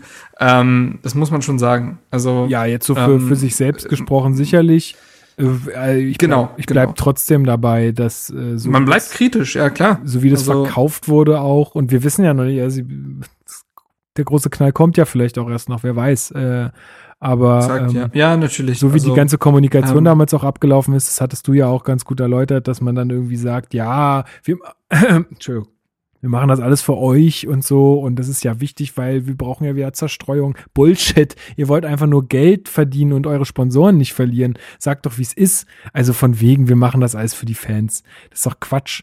Und ob das jetzt äh, gut ist, dass man äh, so viel Geld in die Hand nimmt, um, um eine Bundesliga weiterzuführen, äh, keine Ahnung, ob das so gerechtfertigt ist. Also weiß ich nicht. Äh, da also kann man sicherlich verändert sich ja nicht, aber kann man sich drüber streiten. Es ist es bewegt sich teilweise halt auch in moralischen Grauzonen so und ich möchte keinem es absprechen, jetzt einfach Spaß zu haben, wenn er mal wieder 90 Minuten irgendwie an was anderes denken kann. Also, weil ich glaube, dass uns alle auch psychisch belastet und äh, ja, weißt du, was ich meine? Also, ja, ja, klar. Einerseits hat, muss man mit einem kritischen Auge drauf gucken, gar keine Frage. Auf der anderen Seite muss es auch erlaubt sein, sich ein bisschen ablenken zu lassen. Ja, ja, nee, klar. Also auf jeden Fall. Und ähm, ich meine, wir wollen ja auch alle jetzt gerade so ein bisschen noch wieder hin zur Normalität. In manchen Bereichen oder bei manchen Leuten, auch so in meinem Umfeld, geht es mir schon ein bisschen zu weit. Also die verhalten sich schon so, als wäre nichts gewesen irgendwie. Das ist ähm, für mich noch ein bisschen zu viel. Aber nee, wir sind ähm, äh, gefühlt sind wir bei Kilometer vier vom Marathon. Also eigentlich sollte, also wirklich ist, da kann noch viel passieren und es wird noch lange dauern. Ja, ich finde es auch krass, wie teilweise viele schon so alle, ähm, ich sag mal, alle Vorsicht wieder fallen lassen. Und man muss es ja auch mal so sehen. Ich meine, das ist nun mal einfach äh, eine weltweite Geschichte. Und wir können von Glück reden, dass wir in Deutschland so aufgestellt sind. Und das haben wir uns über Jahre erarbeitet. Und auch, äh, da haben wir auch einfach Glück mit unserem politischen System, was dann doch echt gut, gut gearbeitet hat. Ähm, dass es einfach nicht so weit gekommen ist wie in anderen Ländern. Und nur weil wir in dieser privilegierten äh, Lage sind, jetzt einfach ähm, wieder umzuschwenken auf vollkommene Normalität und wieder die Puppen tanzen zu lassen, wäre auch ein völlig falsches Signal an andere Länder. Also ich finde jetzt gerade ist Solidarität einfach ein Wort, was ganz groß geschrieben werden muss. Und auch das ist Solidarität, wenn man einfach sagt, so, wir machen jetzt hier nicht ein auf wieder völlig normal, sondern wir, wir schauen trotzdem, dass wir hier unseren Beitrag dazu leisten, ähm, weil das, das, das wird uns halt einfach auch noch eine Weile beschäftigen und in anderen Ländern fängt es erst gerade an. Äh, und ja, wie gesagt, das ist einfach, ist einfach ein Zeichen, dass wir jetzt nicht sagen, ja, so die Nase drehen und sagen, ja, was ihr da macht, ist uns alles scheißegal, wir machen jetzt hier wieder Party.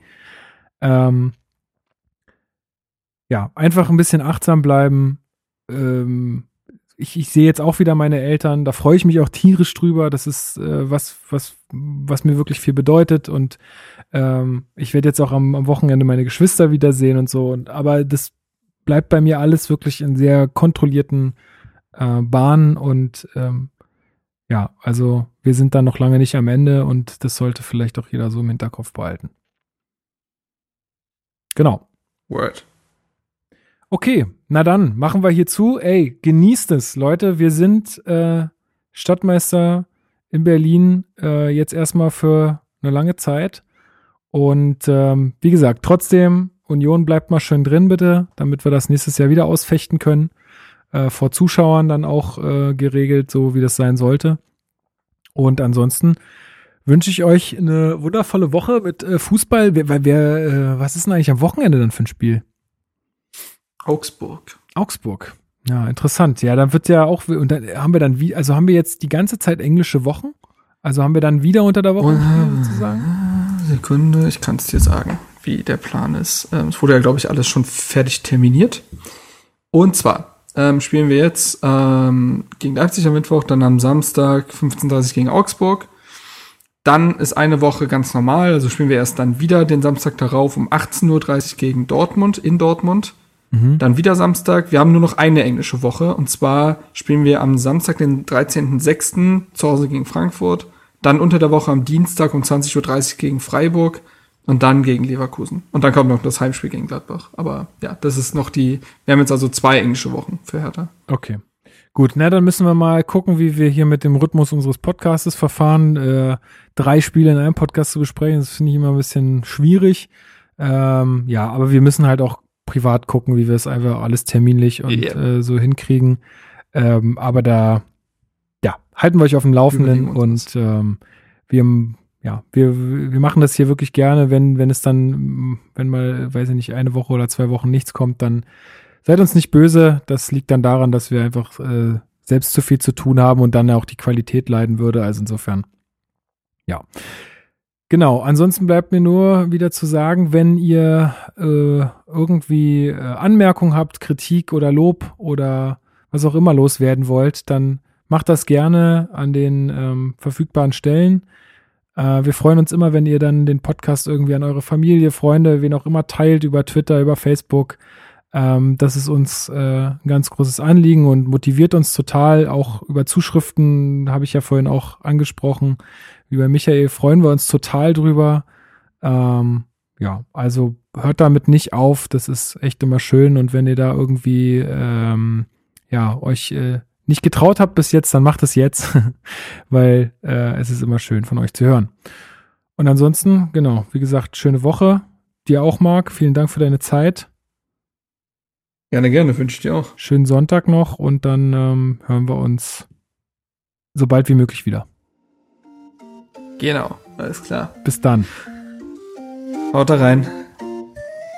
Jeder will heute nach Berlin, pfeift auf München oder Wien, denn durch ihre Adern fließt unsere Spree, die jeder liebt. Auf den Wellen unbeschwert fährt ein Dampfer hin